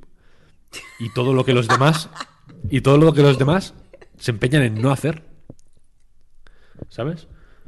Ya. Quiero decir, Pero- dis- que eh, es que joder, cuando salió la traducción en español, empecé otra partida con atributos totalmente distintos a los de las otras anteriores que había hecho. Víctor pensaba que te iba a esperar a Switch. O sea, perdona que te interrumpa, pero es que de verdad pensaba que te iba a esperar a Switch y te iba a decir que si lo llevábamos más o menos a la par las partidas. Me parece súper feo que haya hecho esto sin comunicarlo en el line. No, pero no la. O sea, jugué unas horas y lo dejé. No, No, le cuesta, no Ah, empezar otra, no te preocupes. Sí, empezaré otra en Switch sin problema. Vale, vale. Eh, fue simplemente para ver qué tal estaba la traducción y demás. Pero la cosa es que el, o sea, era, era otro juego, totalmente distinto. El ritmo al que ocurrían las cosas era otro, los, las formas en las que reaccionaba la gente ante mi personaje eran totalmente distintas. O sea, me quedé loco. Las opciones que yo tenía de interactuar eran absolutamente di- diferentes a todo lo que había visto antes. Incluso, joder, viendo la partida de, Jaime San Simón, es Lynchis, que lo jugó en su día, vaya. Eh, viendo su partida por Twitter, algunas capturas que ponía y demás, era como, hostia, esto es, otra, esto es, es otro juego. ¿Sabes lo que quiero decir?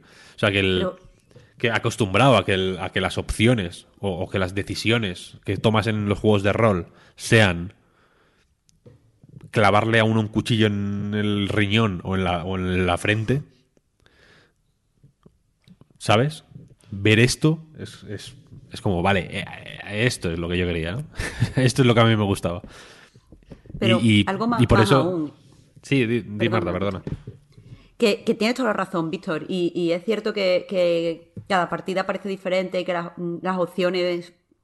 Yo que sé, en realidad te, te, vuela la cabeza nada más que como en la forma en la que configuras el personaje y cómo eso afecta cómo se mueve el personaje por el mundo. Pero es que la propia construcción del mundo, porque estamos súper acostumbrados a que cualquier eh, juego que nos quiere plantear un universo, y voy a decir el Cyberpunk porque es el que está hablando ahora mismo todo el mundo, lo que hace es, esto es exactamente como lo que conoces, pero con esta variación estética. O esto es exactamente como lo que conoces, pero con esta diferencia en la historia que, que afecta en lo que sea. Pero es que este juego te plantea un mundo que está súper vivo y que tiene eh, otro sistema político que con una basado en una historia que en el que pasó tal y unos disidentes que hicieron tal y personas que vienen de otro país y en su país la política es tal y esas personas se relacionan aquí como inmigrantes de esta manera. Y, y- y es que de verdad nunca había visto un, un mundo tan, tan, tan diferente. Es que ni siquiera cuando los juegos plantean un universo, yo qué sé, que está fantástico de inspiración medieval o fantástico de inspiración futurista, siempre creo que se basan demasiado en lo que ya conocemos, yo qué sé, poniendo, por ejemplo, monarquías o poniendo que las mujeres siempre están, eh, pues, por de- o sea, di- discriminadas o poniendo, por ejemplo, un sistema, yo qué sé, de, de combate basado en el, o sea, de- de guerras basados en ejércitos, siempre hay como demasiadas cosas que te suenan. Pero en Disco Elysium a mí me parecía todo nuevo y súper fresco, o sea... mm, eh, eh, eh, Y, súper la- coherente. Sí, sí, sí, sí. Y, ¿No? y que todo tenía, te- venía de un pasado en el que fue no sé qué, o de una geografía que viene de este, o las empresas se, se, se, eh, eh, pues las empresas funcionan así por esto que pasó anteriormente, y aún así, el, el, el, el tema del juego, que al final, pues toca muchos palos, ¿vale? Pero un- algunos de, unos de ellos están relacionados pues, con la clase obrera y con cómo el, capitalismo mm, pues, pues hace que no puedan mm, salir adelante, o por lo menos en mi partida eso estaba muy presente por la forma en la que jugué. Al final, eso te, te presentan cómo el mecanismo funciona aquí, aunque esto no tenga, o sea, no tenga nada que ver con nuestro, con nuestra realidad. Porque al fin y al cabo, esto es un mecanismo que si no tenemos cuidado, siempre vamos a tender a reproducir. Y, y- y creo que los mensajes son más potentes precisamente por eso. Entonces, por mucha gente que haya en, en Night City, por muchos negocios a los que puedas entrar, por muchas tonterías que te digan los NPC, no creo que vaya a ser tan satisfactorio como meterte de, de repente en Revanchol. Así que, yo qué sé, que jugué a Disco Y es que es, y, y es que es eso, que es bestial. eh, la- las, las capas en las que vas descubriendo la historia del, de ese mundo, vaya, que depende también de, de tus de los puntos que hayas puesto en según qué cosas Claro. como personaje. y de lo que te cuenten otros, etcétera, etcétera, eh, da la sensación de que, de que, joder, de que te están contando, de que es un documental más que una ficción, ¿sabes? Es como de- en plan, hostia, esto, eh, claro, pasó, ¿sabes? Es, es real. Luego hay elementos fantásticos en el juego también. No, no- no quiero decir que sea más realista que otros, porque ni lo intenta en realidad, ¿no? Es un juego que, a mí me parece muy magistral por, por cómo hace lo que quiere, de la manera que quiere y, y- por sus motivos y ya, ¿no? También me... Aparte de- de que el lore del juego, por así decirlo, es muy único y muy propio y muy tal, incluso mecánicamente, hace lo que, lo que necesita para ser lo- el mejor juego posible, ¿sabes? En plan, vale, no hace falta meter combate. Que no tenga combate, me parece chef's kiss. Podrías haber metido tiroteos o puñetazos o tal. Y A eso ver, hace que cuando hay. Sí, eso hace que cuando. Eso iba a decir, que cuando hay tiros sea más impactante. Y, y- y mejor. Bueno, y que dé miedo de tengan- verdad. Claro, La y que tengan más que tiros. Es increíble, vaya juegazo, Dios. Es que ojalá no lo hubiera jugado para poderlo jugar otra vez. Pero es que de- después lo juego otra vez y es como si no lo hubiera jugado, así que es maravilloso. Muy bueno, Pep, por muy favor, bueno. Juega- increíble. juégalo, increíble. Lo voy a jugar, lo voy a jugar. O sea, ahora estaba pensando que no. O sea, que vamos mal de tiempo, que quedan muchos juegos y. Os iba a cortar, pero, pero, pero ni de coña vaya, porque es- sé que esto es amor verdadero. Me estaba gustando mucho escucharos. Pero ahora vamos a hablar de qué pasa con Bioware. Y aquí podemos hacer pack, porque vimos como se había anticipado algo de Dragon Age, al final del tráiler ponía Dragon Age, no Dragon Age 4 ni Dragon Age con otro nombre, igual todavía no saben ni cómo se llama. Y podemos juntarlo con, con el vídeo de Mass Effect, que salió mucho más adelante, pero eso, pusieron un tráiler de un nuevo Mass Effect que ya estaba, técnicamente estaba anunciado, ¿eh? antes de irse Casey Hudson en el N7 Day, 7 de noviembre, anunció que, que habría una nueva entrega y ayer supimos que la idea parece que es ambientarla muy poco después de la trilogía de El Comandante o la Comandante Shepard. Pero yo no me creo nada, lo siento. Siento ser tan pesimista con BioWare, ¿eh? porque puede parecer que es una empresa o una desarrolladora que no me importe y al contrario. O sea, a tope con Kotor, a tope sobre todo con Mass Effect. Me gusta también Jade Empire. No soy el mayor fan de BioWare, pero no quiero que, que BioWare se vaya al garete. Pero sinceramente me cuesta pensar en otra alternativa, porque es que es verdad que ya hemos pasado de la gente dibujando con la Wacom y del diario de desarrollo cutre, pero que después de tanto tiempo este Dragon Age siga siendo una CGI, de nuevo, una no especialmente ilusionante, ni especialmente ingeniosa o emotiva, o es que no había nada, era una sucesión de paisajes y de arcos y de personajes, sí, que sale el solas, bueno, me estás contando, tío. Me dejó muy, muy frío y creo que BioWare solo está vendiendo tiempo aquí. En plan, por favor, decid en Twitter que le tenéis muchas ganas a esto para que Andrew Wilson no nos corte la cabeza. Sí, está comprando tiempo, de hecho, técnicamente. Sí, sí. Vendiendo y comprando, sí, las dos cosas. What are you buying? What are you selling? Pero es que, fíjate, me he abierto la Wikipedia. Mass Effect 3 salió en 2012. Dragon Age Inquisition salió en 2014. Mass Effect Andrómeda 2017 y en el 19 Anthem. ¿Me vas a decir que más o menos pronto, después de todos los líos internos, vas a sacar un Dragon Age, un Mass Effect y vas a arreglar el Anthem? Cuéntame otra.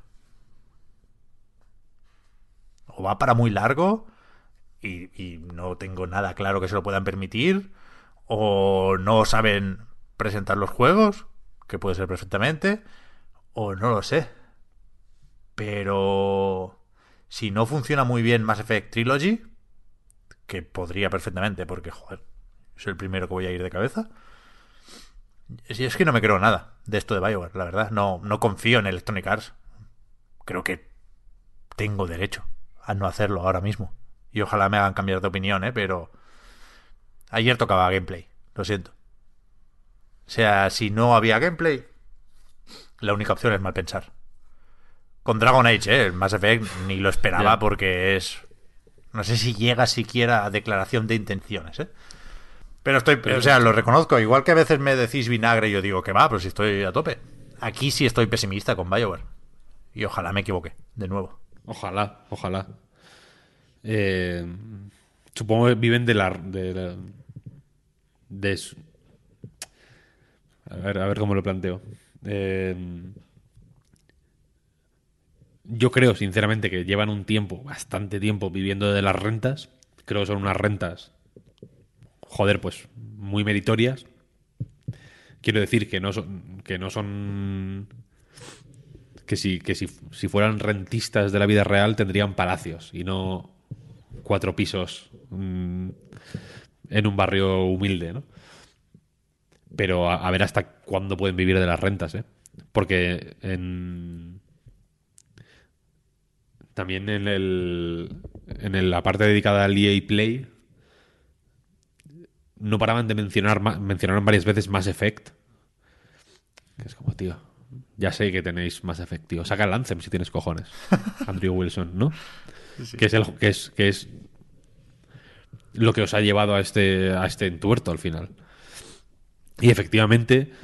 O sea, quiero decir, eh, eh, esto no es mucho mejor que la gente dibujando, yo creo. No es mucho mejor, pero es que además venimos de o sea, no gente dibujando, pero sí dibujitos, un teaser que, que, era todavía menos que el de ayer, cuando se anunció el juego en los Game Awards de hace dos años, ¿eh? de 2018. En dos años hemos pasado de un dibujo a una CGI.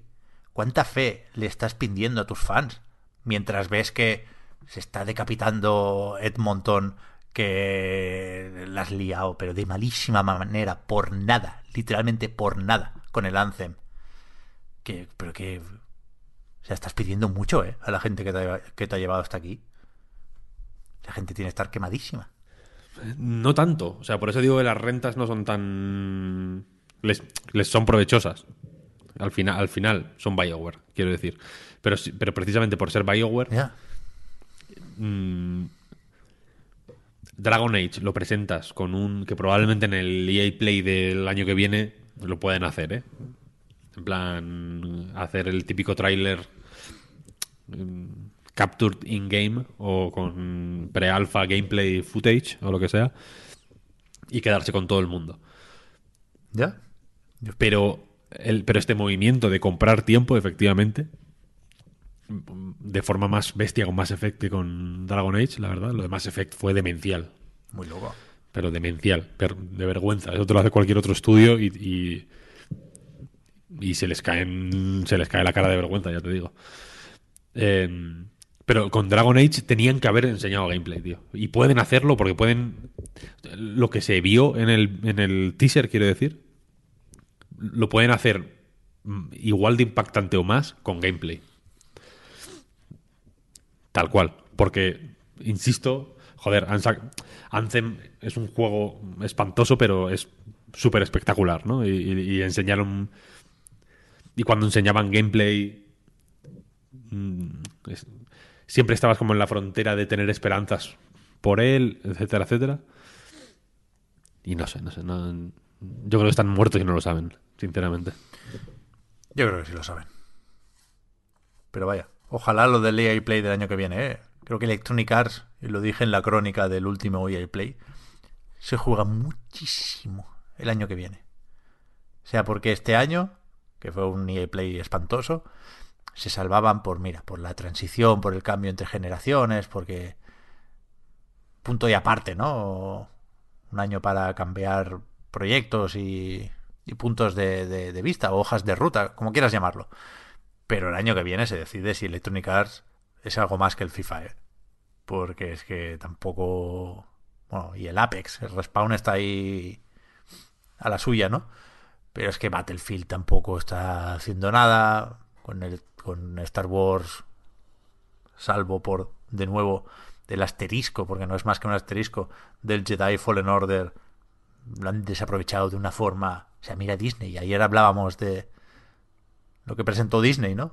Mira, así se aprovecha la franquicia Star Wars, nens. Miradlo. Haciendo 800 cosas, intentando que por lo menos la mitad salgan bien. Pero, joder. Ya lo dije la semana pasada, ¿eh? no lo entiendo, lo de Electronic Arts. Tampoco quiero darle más vueltas porque no sacaremos nada en claro. Endless Dungeon. Un roguelite. Táctico, dicen aquí en IGN. Ahora está el meme, ¿no? De, encima táctico. No lo entiendo. Pero, pero tenía buena pinta. Nos engañó un poco el tráiler porque primero parecía que iba de otra cosa. Pero yo creo que se puede hacer un juego de este tipo bueno y gracioso y con carisma, que al final creo que es por donde van esos personajes. Y además es de Sega, de Amplitude, con lo cual puede ser Goti, puede ser Goti. Tiene página en Steam, pero creo que no, no tiene fecha en esa página de Steam. A ver qué tal. Tiene muy buena pinta este juego, la verdad. A mí me gustó mucho el trailer. En Crimson Desert nos paramos un momentín, ¿no, Víctor? ¿O no? Podríamos pararnos cinco minutos y medio, que es lo que duró el puto tráiler de mierda que se marcaron. Ya se para el solo, desgraciado. Este es demencial, no hablemos de él. No, eh, no hay que darles. Quiero decir, no hay ni que enfadarse con esto. Es una, es una puta mierda. El, el vídeo es patético. El juego, hasta que no se demuestre lo contrario, no es nada, porque el tráiler es la Macedonia más loca que yo he visto en mi puta vida. ¿De qué va? ¿Cómo es? Para aquí para allá, tío. Un MMO. No, efe- efectivamente, no es nada. De gastar No dinero. Quiere, quiere ser todo y no, y no es nada. Ya, el- increíble. es que El, tráiler Quiero decir, es una demo hay- técnica que va mal eh, en lo técnico. O sea, no Hay ningún eh, las escenas con gente hablando, moviendo los labios, sin voz.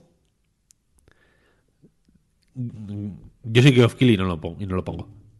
Les digo, mira, dobladlo ahora mismo con los cojones si queréis y poned o poned a Ibai diciendo dando ánimos eh, para que la gente se saque la selectividad porque no esto no puede salir sin no sale, sale un tío como moviendo la boca y sin hablar con música de fondo y la siguiente escena es un combate con la misma música de fondo pero ahí las espadas sí suenan qué puta locura es esta o sea yo- ayer te juro por Dios que estaba hiper confuso. En plan, pero ¿qui- ¿quién, quién ha montado esta puta mierda?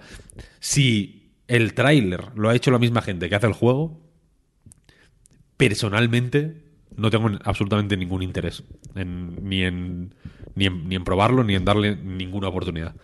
Si, la, si, si, si, dar una oportunidad a un juego, o si la primera oportunidad que se le da a un juego es este tipo de trailers, este juego la ha perdido ya. La desaprovechó, la ha quemado a otra cosa. Pasamos página. ¿Cuál es el siguiente? Bueno, yo creo que, que esta gente, que son los coreanos de Pearl Abyss, yo qué sé, con el Black Desert se ganaron un poco la confianza de, de la gente, ¿no? Yo sigo pensando que tienen, Con esto la han perdido. tienen un plan, yo sigo pensando que tienen un plan con ese Pokémon, con ese shooter, pero la verdad es que es completamente impresentable lo de ayer. O sea, Es imposi- imposible. o lo imposible. metes en un No, PC Gaming Show o no lo No, publicas. no, no. Esto no lo sacas. No lo sacas. Está mal hecho y ya está. No- mm, salió. Quiero decir. Todos hemos llevado al colegio trabajos que estaban mal hechos, ¿no? En plan, a ver qué. En plan, bueno, que si cuela, cuela, yo qué sé, no, no pasa nada.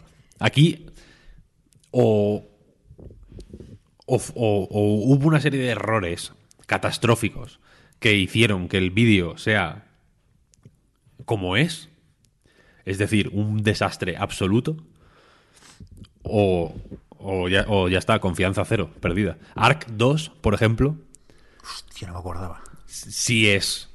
O sea, bueno, les puedes dar el, el beneficio de la duda. En plan, bueno, es ridículo, pero yo qué sé, vamos, vamos tirando. Vin Diesel se nota le nota se le nota con ilusión incluso en el vídeo, ¿no? En la cara y todo. Pero esto no, esto no, esto no, esto no se puede. Esto Quiero decir, dejemos de hablar de esto porque de verdad que me estoy volviendo loco. Animo a la gente a ver el vídeo y a, y a volverse a volverse loca eh, live, porque de verdad que es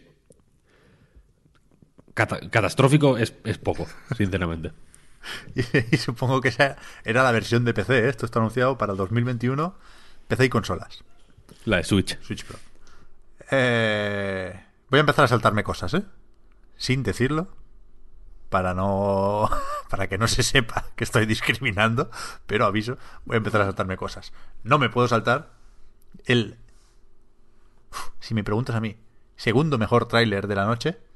Que fue el de Season. Un juego que. O sea. Espectacularmente bonito. Un chaval ahí con la bici a veces paseando, a veces corriendo un poco más, a veces hablando. No sabemos muy bien de qué va, pero puede ir de lo que le dé la real gana, porque tiene un rollo Ghibli sin caer en el plagio a Ghibli, que es donde se suele caer cuando te inspiras en Ghibli, que, es alucinante. Esto está anunciado para PC y PlayStation 5.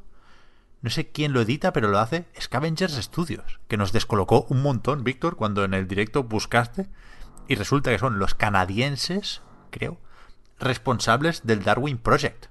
Aquel Battle Royale fallido completamente, que salió en un E3 con un speaker por ahí gritando como un auténtico loco.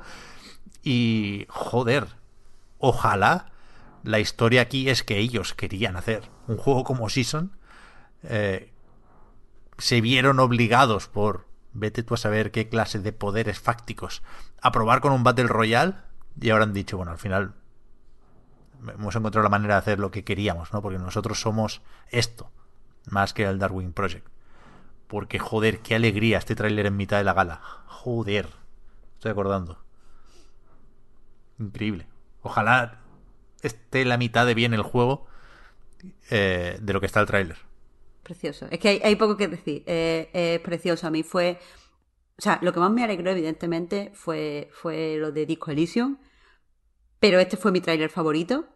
Y simplemente por, por lo precioso que me pareció el arte. Y, y no sé. Por, por el feel del juego. Le tengo muchas, muchas, muchas ganas. Yo creo que nunca he empujado una bici en un videojuego, que es algo que hago a diario en la vida real. Y, y me gusta mucho hacer cosas en, en un juego por primera vez, joder. Sobre todo cosas No lo había pensado. que hago mucho en casa, vaya. Eso, güey. Increíble, increíble. De- o sea, se coloca muy, muy, muy arriba en, en- en mi lista de indies más esperados. Y de juegos más esperados en general, por supuesto. En el, en el sentido de eso, hablando de primeras, ve- de primeras veces de hacer cosas en juegos y tal, una cosa que me, que me llamó la atención del Season es que normalmente, último- o sea, últimamente los indie me parece que no tienen un personaje.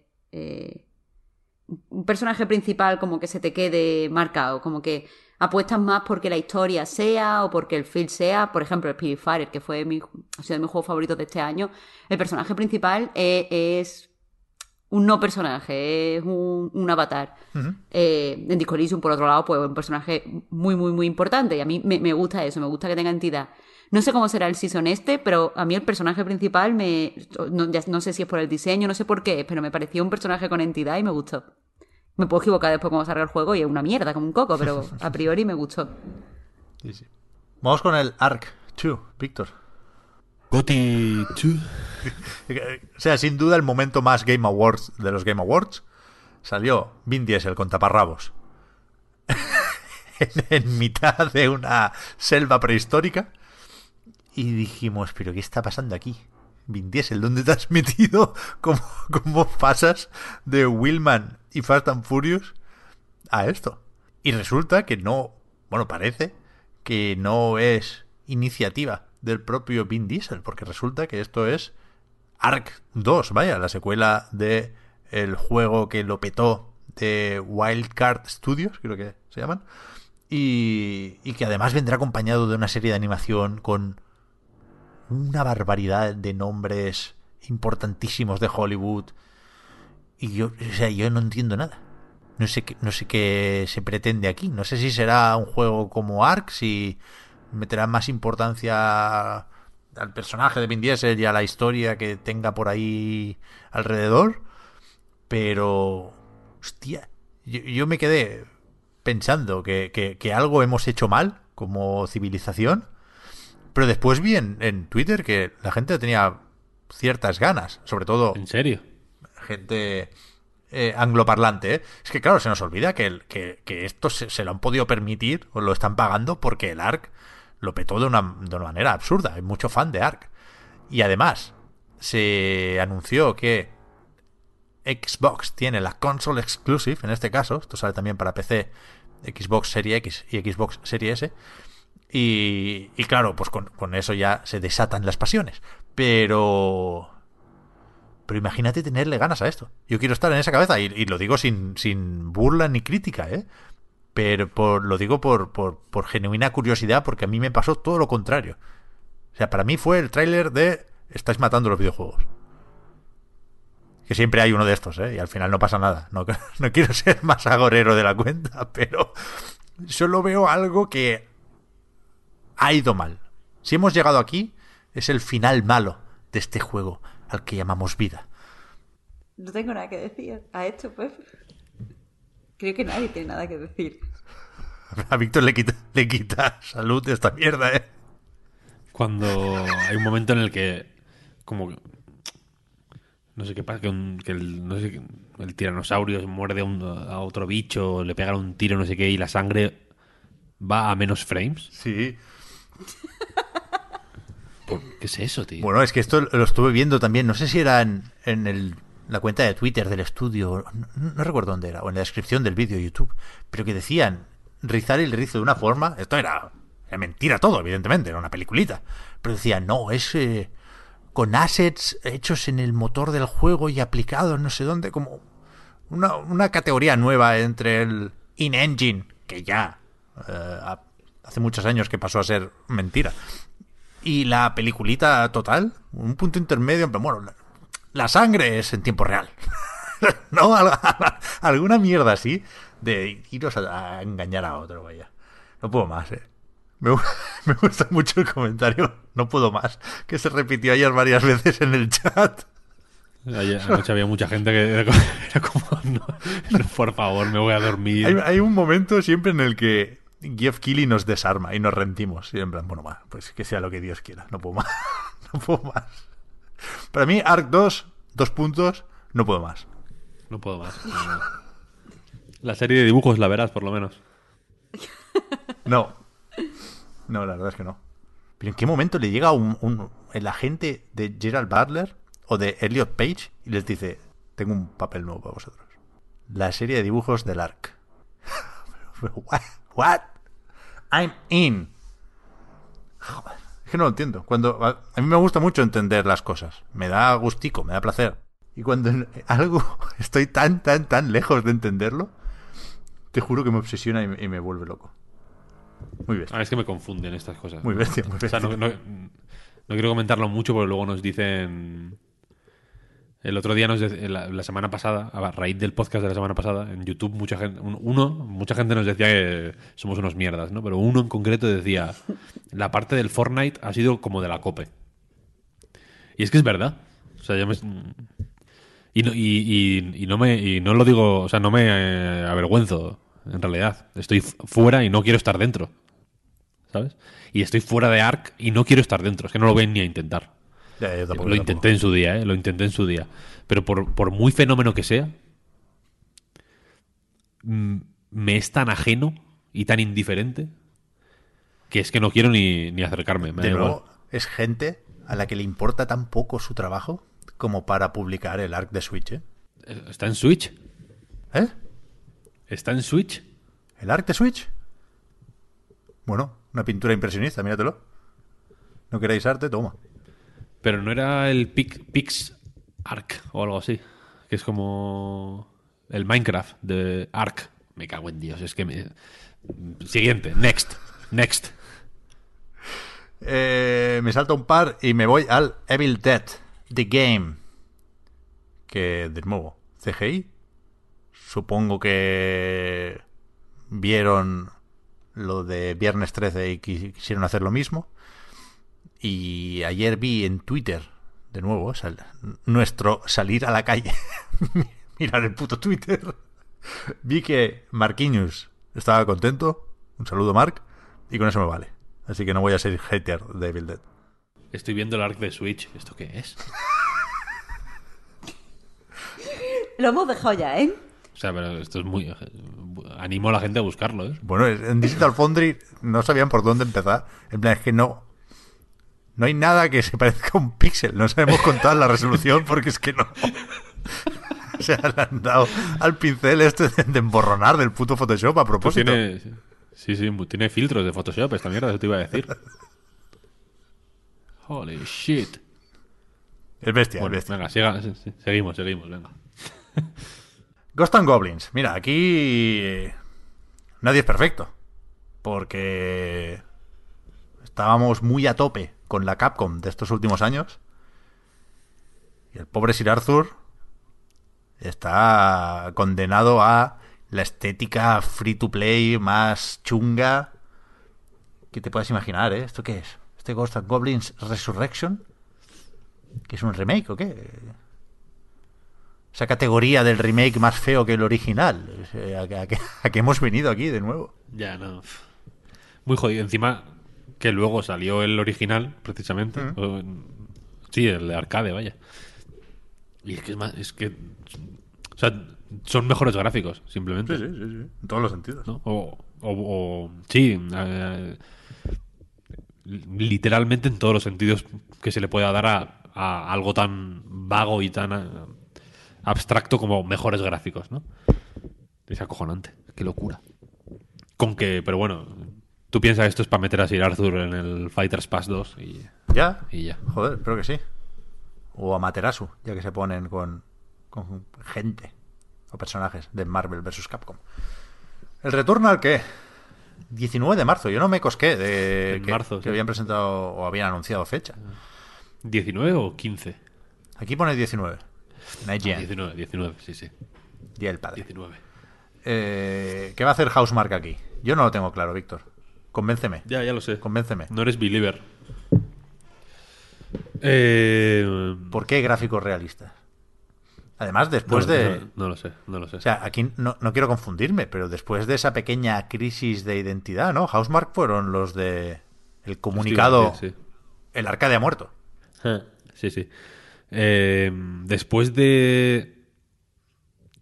Después de ser uno de los mejores estudios de Play 4, in my humble opinion, porque abrieron la generación con. con un juego que fácilmente está en el top 10 de toda la Play 4. In my humble opinion, de nuevo, que es Resogan. Todo lo que sacaron en, en estos últimos años, siete años, han sido juegazos, sinceramente. Pero juegazos de quitarse el sombrero, de decir, acojonante, ¿no? Y efectivamente, no sé si fue a principios del año pasado o a finales del anterior, no lo sé, pero bueno, eh, efectivamente tuvieron una pequeña crisis eh, e incluso creo Iban a hacer que anunciaron estar trabajando en algo parecido a un Battle Royale, eso te iba a decir. Sí, sí, seguro. Eh, porque, porque decían efectivamente que los juegos, que el arcade, los juegos de. qui- Quizá no hayáis jugado a nada que no sea el Resogan, que es seguramente el juego más popular de Housemark, porque fue el primero que se regaló en el Plus de Play 4. Eh, eh, digamos que ahí se, le- se les alinearon todos los astros para tener un juego muy jugado. Eh, pero luego todos los demás no. Por lo visto fueron fracasos de ventas claros. No, no lo hemos petado menos de lo que esperábamos. No, no, por lo visto fueron hostias importantes en, en todos los casos. Aun siendo acojonantes, porque Matterfall a, mí me parece un poco peor, pero Next Machina es increíble, increíble, buenísimo, buenísimo. Y, y- es una opinión que es que no lo opino solo yo, quiero decir, creo, creo recordar que tenía un Metacritic altísimo ese juego, vaya, porque lo, porque lo merece. Eh, pero por lo visto eso, ha- hacen unos juegos muy concretos, insisto, reso- eh, tipo Resogan, es decir, arcades eh, de, de puntos, de partidas muy delimitadas, eh, mu- muy retro en ese sentido, muy clasicotes en el sentido de que van de superarse a uno mismo y superar a los demás en tablas de puntuaciones, etcétera, de dominar mecánicas y sistemas de combos, etcétera, etcétera. Y por lo visto, pues es una fórmula que que es menos popular de lo que ellos pensaban, ¿no? Y, de- y después de varias hostias, eh, pues eso, eh, anunciaron públicamente que, que se retiraban de los arcades porque eran una ruina, básicamente, y que iban a hacer un Battle Royale. Tal, tal cual, que fue como, what the hell. Pero, pero yo no sé en qué quedó aquello. Y, y por estas dudas y por estos vaivenes y por y porque el aspecto de este juego efectivamente no es muy housemark, por así decirlo. en- Entiendo que haya dudas, ¿no? Y, y- y tu postura me parece totalmente lógica, pero es que yo les tengo mucho cariño a esta gente, tío. Joder, y, yo- yo. y to- y todo lo que hagan por defecto me, me interesa. No, no, es, es irra- irracional. El juego me parece bastante feo. Muy feo, hostia. El gameplay me parece. No, no sé si decir lento o no, o no sé si es que no entiendo.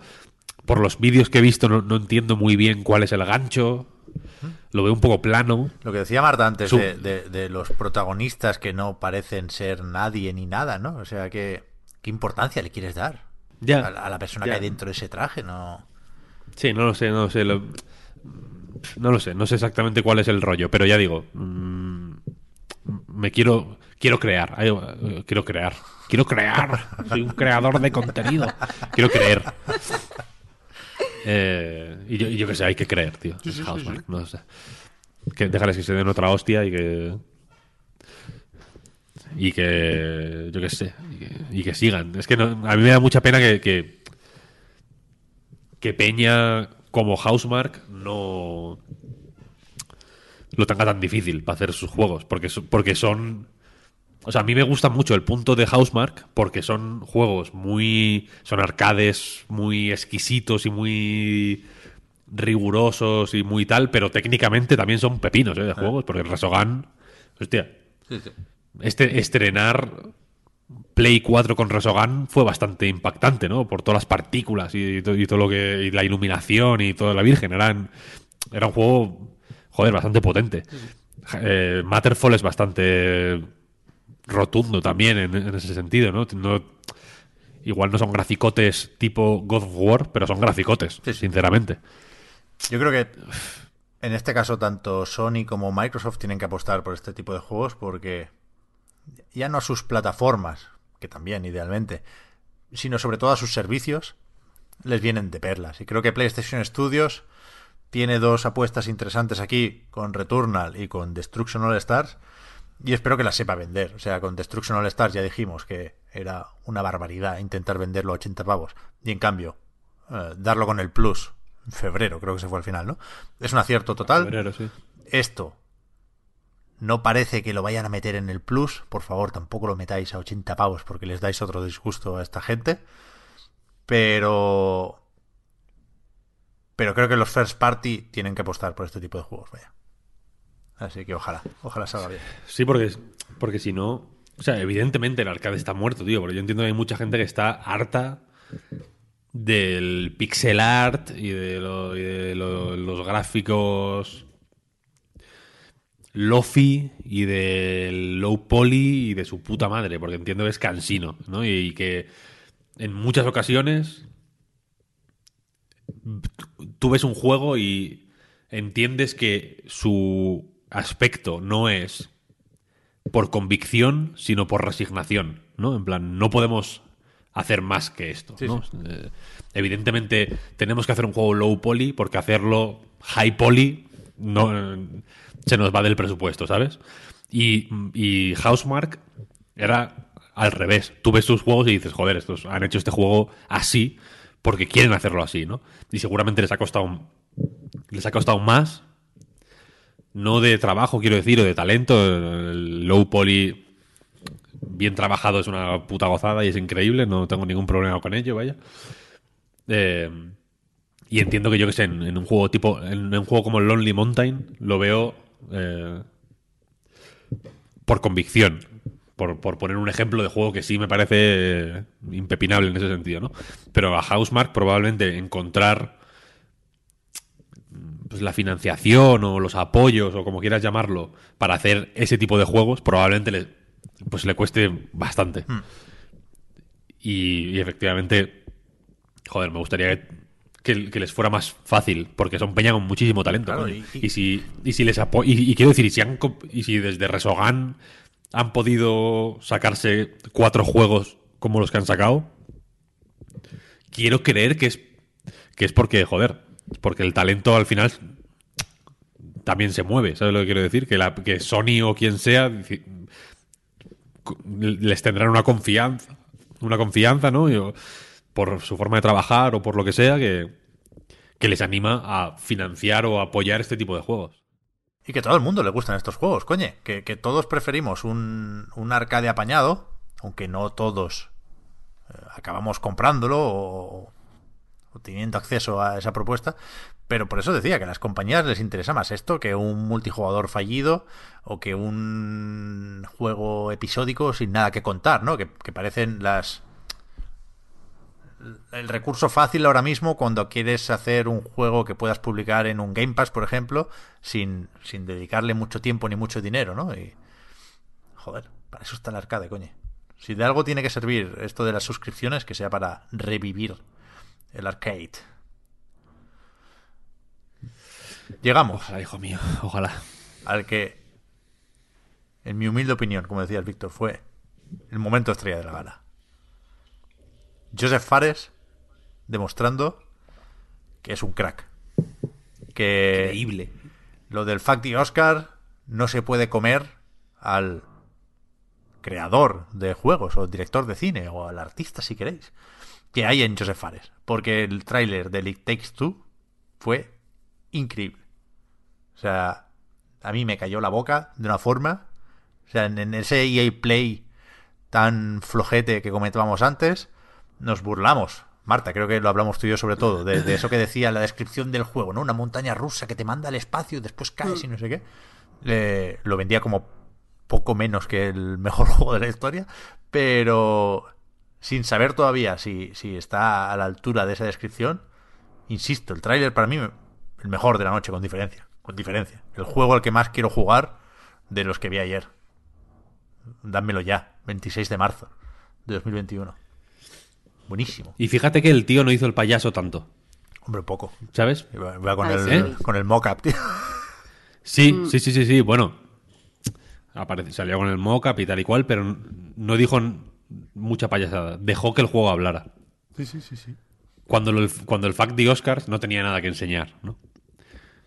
Y se notó, y tuvo que hacer un poco más el payasete. Aquí no lo hizo ni puta falta. A mí, o sea, de verdad, me dejó alucinadísimo, alucinadísimo, alucinadísimo. A poco que salga bien, yo te diré que, que, que Joseph Fares mm, sube peldaños seriamente, ¿eh? Sí, sí. Es que con el, con el A Way Out, las reacciones fueron un poco más dispares. Mucha gente le gustó, mucha gente no. Pero que el. Con el Brothers. Se ganó el respeto de todo el mundo. De este tío. Además, con el discurso. Ya, ya venía de antes, ¿eh? El discurso de. En el cine. No puedo hacer lo que yo quiero. O sea, al, al, al gamer le gusta mucho que los videojuegos le ganen al cine. Y el Fares se aprovechó un poco de eso, ¿no? Pero.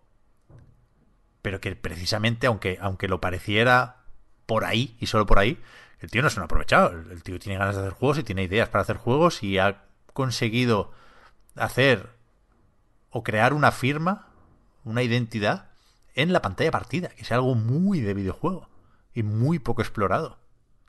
Y que a mí, personalmente, qué casualidad, me gusta mucho el concepto y el, el- el juego que permite la pantalla partida. Brutal el tráiler. Y Takes Two. Lo, lo que decía al principio, ¿eh? Cuando acabó la gala, el único que quise volver a ver. Este y el de Season. A mí de esto también me gustó mucho el, el humor de- del tráiler. Sí.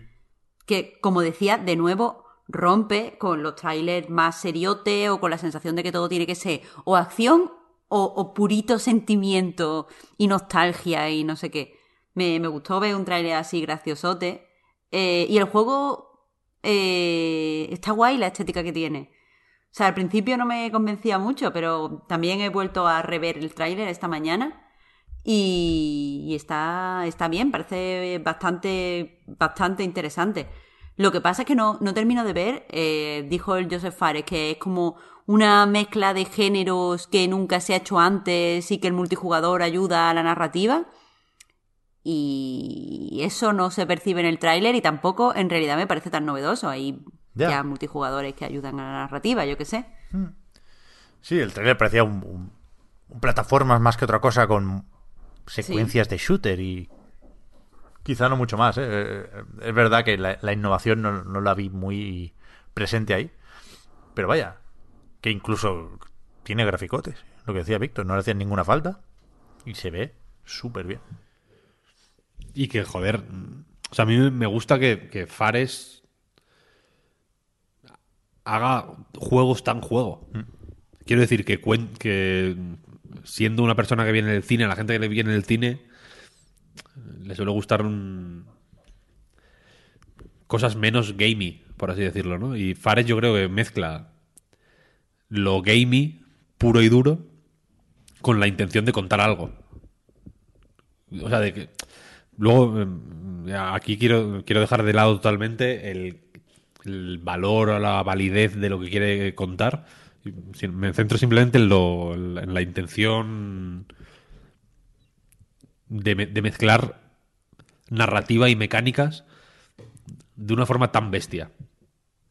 Que, normal, que normalmente es- estudios de videojuegos mucho más puramente de videojuegos, por así decirlo, a mí me da la sensación de que se atoran y o hacen mecánica pura o hacen narrativa pura, pero que mezclar las dos cosas, que para mí es lo interesante, vaya, eh, se les da mucho peor. O suele salir mucho peor.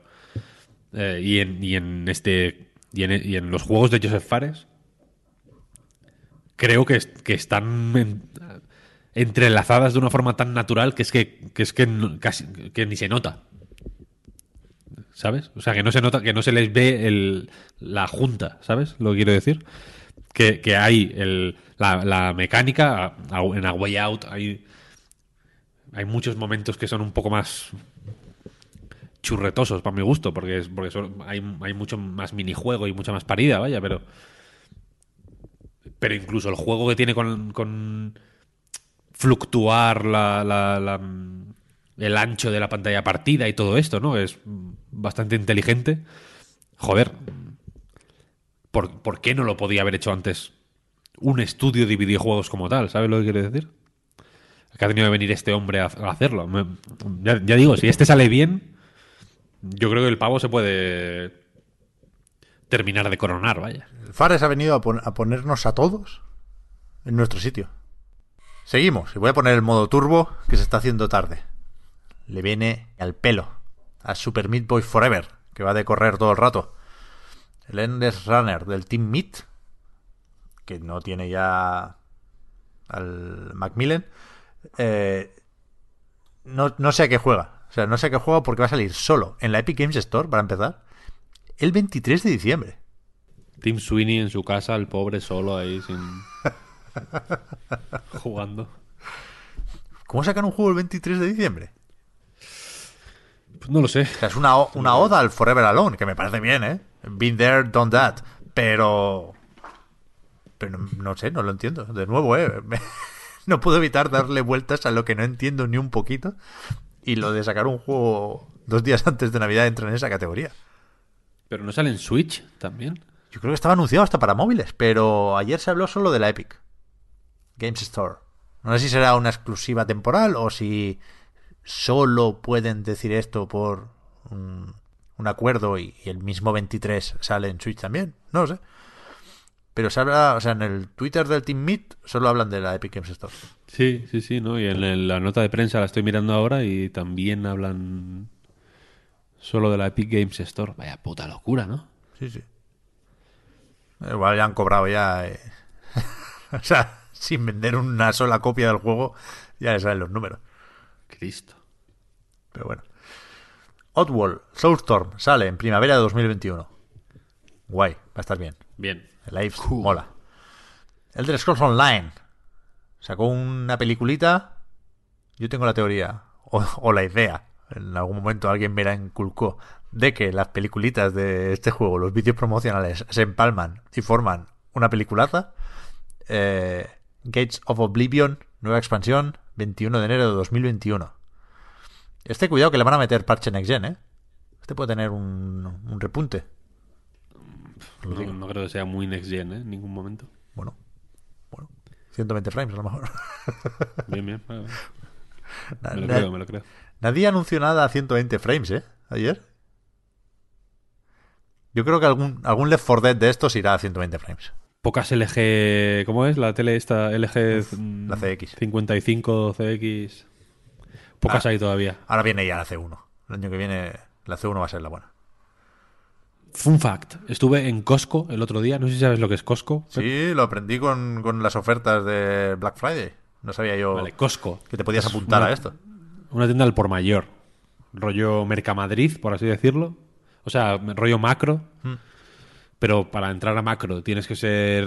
Tienes que solicitar un carnet. Se supone solo para profesionales de la hostelería, por así decirlo.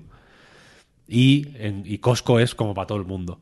Pero, al- pero es al por mayor, ¿no? Te venden botes de ketchup de dos kilos, cosas así.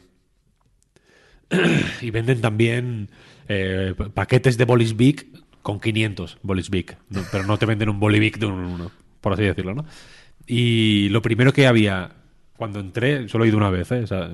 Para ver qué, cómo era. Pagué el pato porque son 40 pavos al año la- para que te den la tarjeta.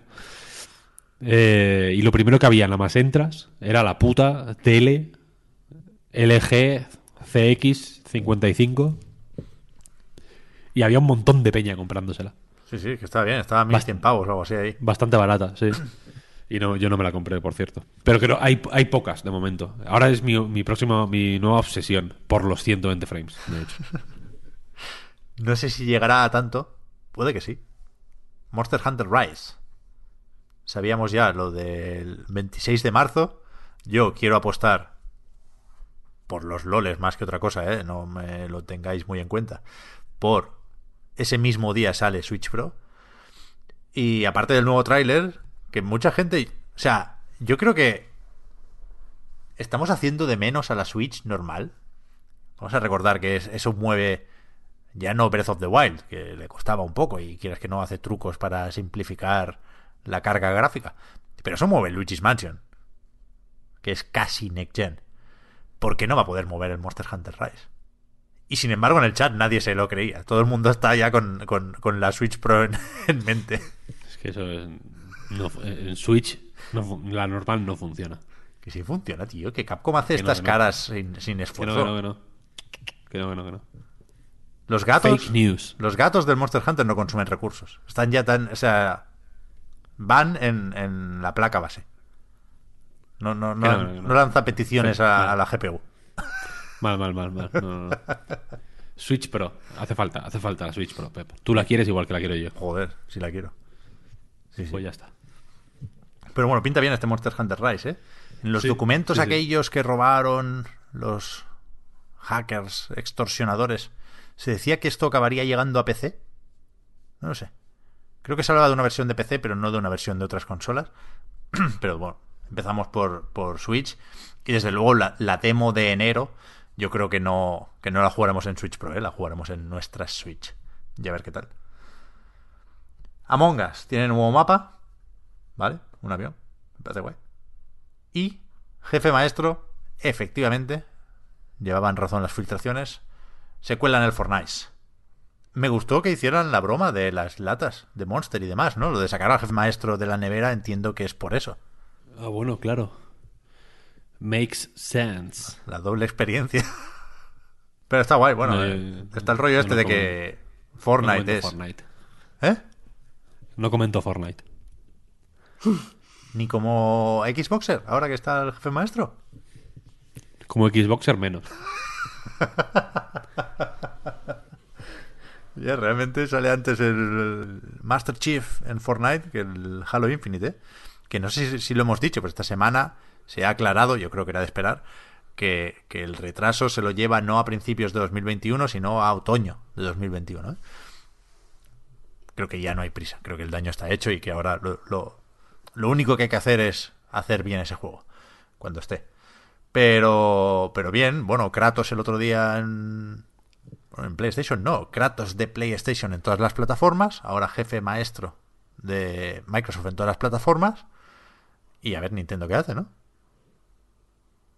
Habrá Samus. A ver, eso se decía, no, no lo sé, no lo sé, la verdad. También, también aprovecharon para anunciar muñecos de The Walking Dead. Que alguien decía hoy en Twitter, otra vez, que Fortnite es eh, el Funko Pop de los videojuegos y yo creo que no hay una definición mejor. Así que siguiente. El... A mí me gustó llamar, decir que son cigarrillo de chocolate. Sí, también, también. Me gusta, me gusta. Convertir, convertir la, la, hipercompetitividad, la muerte y el, la supervivencia por encima de, todos los demás en una cosa infantil. En bailecito. Me parece eh, cigarrillo de chocolate. Muy, muy bueno, muy bueno. Y como los cigarrillos de chocolate estará prohibido algún día. ¿Ya no existen cigarrillos de chocolate?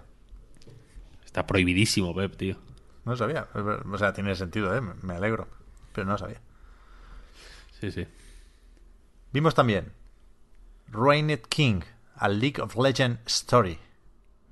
Que este es el que hacen los de Airship Syndicate, Madureira y compañía, los que empezaron, aunque con otro nombre en otro estudio, con con Darksiders.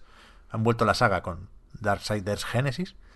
Pero que aquí mezclan un poco y utilizando la archiconocida franquicia de Riot, eh, mezclan un poco sus dos últimos juegos, que son justamente Darksiders Genesis y Battle Chasers, ¿no? Porque parece que hay, no sé cómo se mezclan, ¿eh? No sé cómo se decide con qué enemigo se pelea de una forma u otra, pero mezcla Diablo con batallas por turnos, vaya. De formas muy distintas, ¿eh? Con, con planos raro, de sí. cámara distintas. No sé. Una mezcla puede ser guay. Yo creo que que va a funcionar. No vas a jugar, no vas a jugar ni un segundo, Pep. Seguramente no, No sé. pero creo que va a funcionar. A O sea, a como, como spin-off de League of Legends, no recuerdo cómo se llamaba esta iniciativa, ¿eh? pero tiene un nombre, evidentemente, y hay otro juego anunciado por ahí. Lo de, lo de las historias de League of Legends, lo de ceder la IP a otros estudios que habían hecho básicamente juegos independientes. No creo que a esto se le pueda llamar un juego independiente, pero, pero es el tipo de proyecto que cabe esperar de una iniciativa así. Tiene sentido, ¿ves? Esto sí lo entiendo. ¿Lo voy a jugar o no lo voy a jugar? No, ya veremos. Pero lo entiendo, coño. Sí, eso sí. sí. Te lo, Tiene- puedo, ra- tiene- te lo puedo razonar. Razones o razonar, respuesta. efectivamente. Pues fácil, fácil. En este caso, fácil. Eso da gustico. Y ahora, por fin, Elden Ring. no, no, no, que no. Al final se, se quedó eso, Mass Effect, que, joder, ojalá lo hubiera recibido como un anuncio importante, ¿eh? porque ya digo, aquí sí me puedo considerar fan sin ningún problema, a pesar de que no me gustó la Andrómeda. Pero es que no me lo creo, no me creo nada. Mass Effect will continue. Vale, bueno, sí, me lo dijiste el otro día y no te creo más que entonces. Entre otras cosas porque la persona que lo anunció, Casey Hudson, ya no está en Bioware, ¿no? Es verdad. Bueno, y sí, faltó, faltó el One More Thing, lo que decía. Querían cerrar con Neil Druckmann agradeciendo el premio a Mejor Juego del Año, porque así parece que los premios sean lo importante. Pero todos esperábamos un One More Thing. Yo creo que el mejor One More Thing posible habría sido el Den Ring, pero otra vez será. Y con esto y un bizcocho, nos fuimos a la cama hasta las 8, que es cuando mi hijo se despierta para ir a la guardería. Pues sí, sí, se nos hizo tarde, se nos hizo tarde. Y entre otras cosas, por esto no hemos podido jugar casi al Cyberpunk. O sea, Eso es. nos hemos dado una La semana vuelta. que viene. Lo dejamos para otro día. Sabemos que sacaban pecho desde CD Projekt con los 8 millones de reservas. Como para no sacar pecho, ¿eh? Una barbaridad. Eh, mucha versión de PC. Un, un comportamiento moderadamente atípico de, del, del mercado. Creo que bueno, es lo bastante especial, lo bastante único. eh, lo que hace CD Projekt como para tener sus propias reglas. Me parece guay. Y el juego ya veremos. Se ha hablado mucho de los bugs, de la decepción o de la diferencia brutal entre lo que habíamos visto de Cyberpunk y lo que ofrecen sobre todo las versiones de PlayStation 4 y One. Ya sabéis que a mí me cuesta poco subirme al carro del vinagre, pero la verdad es que en hora y media de partida yo no he tenido ningún problema ni ninguna queja. Lo estoy jugando en Play 5. Es verdad que se ve borroso, pero bueno, yo estoy jugando a 1080, con lo cual tampoco me sangran los ojos, como entiendo que sí le pueden sangrar a quien lo enchufe en una tele 4K. Hay que tener en cuenta que en cualquier caso estamos jugando a una versión de Play 4 o de One. Tiene que llegar el parche Next Gen otro día. Pero va suave. A mí me gustó el tutorial, me gustó la primera misión, que ya la habíamos visto. Así que. que contaremos más la semana que viene.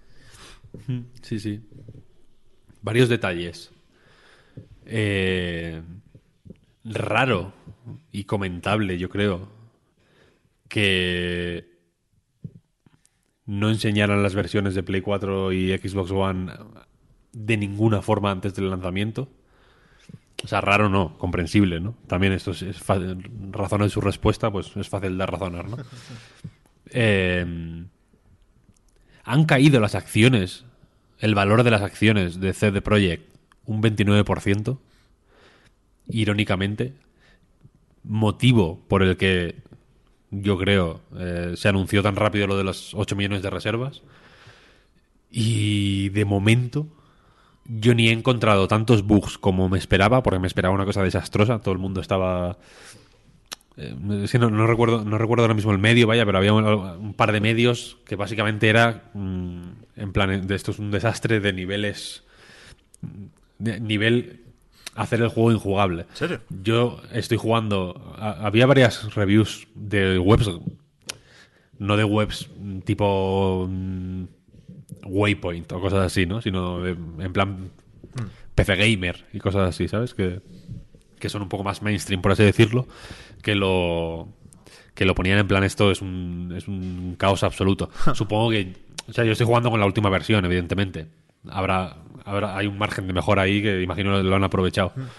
Aparte de esto, Eh, yo también pero- leí, Víctor, que, que, que eh, a medida que avanzas aumentan los problemas. A lo mejor se han mirado o han tenido tiempo de pulir ser, sobre sí. todo la, la primera parte del juego. Puede ser. Pero el arranque, vaya, jugando en PC, lo estoy encontrando sorprendentemente bien optimizado, debo decir. A mí al menos me va fenomenal. Encontré el bug de los arbolitos. Eso te iba a decir. ¿Tú sabías, Marta, que tenía arbolitos también, Víctor? Como Jason Schreier. No lo sabía, pero el mejor bug, tío. A mí me encanta. Me, sí, me salió un Eso debería ser sí. una decisión estética. Sí, no, pues se arregló, se arregló. Confirmamos que hay que los- actualizar los drivers, ¿no? Ahí está. O sea, actualicé los de los drivers y. O sea, quité el juego con los arbolitos en pantalla, quiero decir. mm, Salí, guardé partida y salí eh, mientras, mientras había arbolitos. De hecho, le pasé un vídeo a Pep, vaya, que se veían los arbolitos y ahí, ahí justo quité el juego. Y, ahí- y después de actualizar los drivers, evidentemente cargué partida y estaba en el mismo sitio y, no, y ya no había arbolitos a la vista. Pero bueno. Eh, y, y- y tengo ganas, tengo ganas de momento. No, tengo menos ansia de lo que de lo que tenía, la verdad, antes del lanzamiento. Pero de momento tengo ganas de seguir jugando. Ya he visto un par de mierdas así un poco edgy y demás que me han que han sido como eh, ok. Pero pero a ver, a ver por dónde va. Tengo ganas de jugarlo. Sí, La semana que viene lo comentaremos más a fondo. Yo también, o sea, yo, creo que se puede hablar de decepción, ¿eh? aunque no sea en términos absolutos, sí que creo que estaban tan tan altas las expectativas que seguramente era imposible llegar ahí, pero es que no se ha quedado ni cerca, creo que ha sido un lanzamiento moderadamente deslucido, desde luego más deslucido de lo que yo pensaba, pero mi experiencia es eh, justo la que esperaba, al, revés, ¿no? Y, y esto puede cambiar de mil maneras, porque insisto, juego muy poco, ¿eh? Pero, por ejemplo, me está gustando muchísimo Jackie. Me hizo gracia la broma de la iguana. No sé, estoy bastante dentro del juego. Bastante, bastante. A ver, a ver. A ver, o sea, yo, yo también pensaba que iba a ser más caro meterse con Cyberpunk de lo que está siendo. ¿Sabes lo que quiero decir? Que Bueno, me- es que lo fue durante unas horas, ¿eh? A ver, claro. Hasta que la gente no lo probó, no se creía nada de los análisis.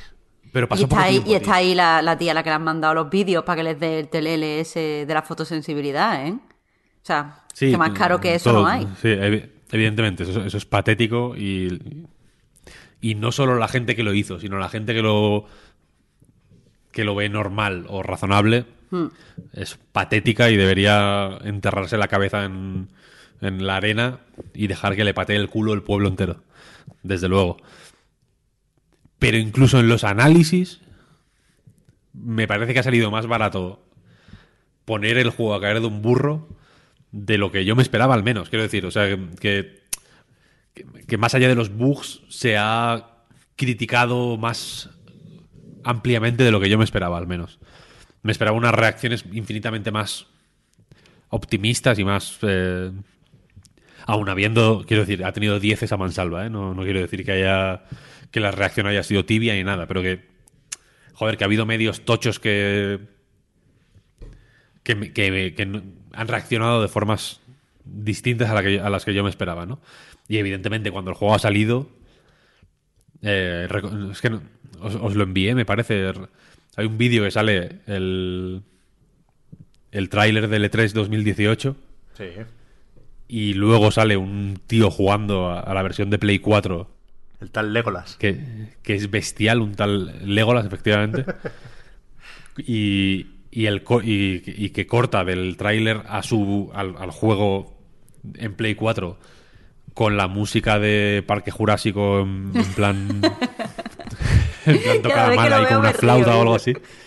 Con Es una La cosa armónica. más graciosa Es increíble ese vídeo, pero de, de me- de mearse. No sé, no sé. Ya, a ver, yo, yo ahora tengo curiosidad. O sea, primero, ganas de jugar al juego y curiosidad por ver cómo sale CD Projekt de esta, ¿eh? ¿Viste el, lo de Digital Foundry del Cyberpunk? ¿Qué va? ¿Qué va? Pues mira, míralo porque es un poco loco, ¿eh? Yo creo que, y enlazando con los Game Awards ya, pensando en la despedida, creo que le ha venido muy bien al juego. Eh, el retraso y el irse a la gala del año que viene, porque necesita tiempo. O sea, parece claro que necesita mínimo el parche Next Gen, mínimo pulir muchos bugs y mínimo eh, redirigir la conversación. Porque ahora mismo Sí, sí, sí. aunque era muy previsible, es imposible no hablar del downgrade y de la... Que la versión de PC está ahí, ¿eh? y sigue estando ahí, y siempre supimos que la que nos enseñaban era esa. Pero la decepción es palpable. Y CD Projekt vive de eh, la alta estima, ¿no? Con lo cual no puede permitirse el lujo de no recuperar esa confianza. Creo que lo va a hacer. Sí, sí, eh, absolutamente. Creo que The Witcher 3 eh, de lanzamiento no era el juego perfecto que muchos recuerdan ahora, ¿eh? No, no, no, para nada, para nada. Pero aquí la guarrada de ocultar con tanto énfasis esto es peor, y, con, y, con, y con tanta mala baba las versiones de consola y de y hacer todo lo posible para que no se publicaran vídeos ni imágenes Sí, sí. propias de la, de la gente en los análisis, por ejemplo, todo eso. Uf. Bueno, bueno, bueno. Es un papelón, es un papelón y que es imposible separarlo de, del crunch, ¿no? O sea, no se va a ningún lado el crunch de CD Projekt. Quedan meses y meses. No, no, no, y les quedan, claro, claro, eso te iba a decir, que quedan en medio añito de. Pues de, de la- de una situación igual o peor. Sí, sí. Se tenía que haber retrasado. O sea, el último retraso tendría que haber sido mucho mayor. Con un Mm, mes sí, no sí. se ha hecho nada. Pero bueno. Ya sabemos el dinero manda. Gente, nos vamos, nos vamos, por Dios. Dejadnos El descansar dinero manda. Me ha gustado esa. un poquito. A ver, es, es coherente con cómo hemos empezado, porque yo he empezado diciendo, porque es que el problema aquí es que todo es que una industria y que no sé qué. Y ahora dice Pepe, el dinero manda y acabamos como reyes. Hombre, espérate, ¿Verdad? acabamos pidiendo dinero. ¿Por qué? A nightgames.com y el podcast Reload son proyectos que se mantienen gracias a vuestras generosas aportaciones. Patreon.com barra a night reload para más información. Vamos a ver qué hacemos con la prórroga porque mm, de verdad lo digo, con el, con, la- con el corazón en la mano iba a decir, con la mano en el corazón. Y ahora no puedo grabar una prórroga, así que a ver si la hacemos luego, a ver si hacemos pildorita del Cyberpunk o qué, pero en cualquier caso, muchísimas gracias por el apoyo, gracias también a los que nos seguís y nos ayudáis a mejorar desde fuera de Patreon, que se puede por supuesto, y gracias, last but not least, a Víctor y a Marta. Hasta la próxima. A ti, Per. A ti, Hasta luego. Hasta luego.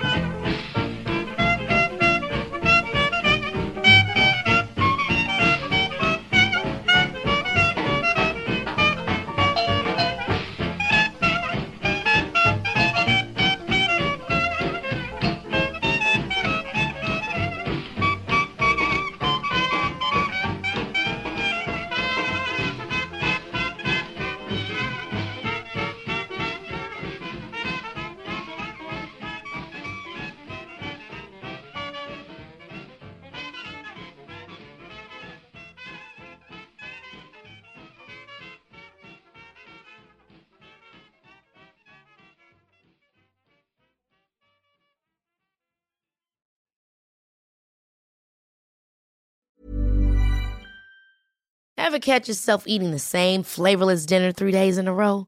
Dreaming of something better? Well, HelloFresh is your guilt-free dream come true, baby. It's me, Kiki Palmer. Let's wake up those taste buds with hot, juicy pecan-crusted chicken or garlic butter shrimp scampi. Mm. Hello Fresh. Stop dreaming of all the delicious possibilities and dig in at HelloFresh.com. Let's get this dinner party started.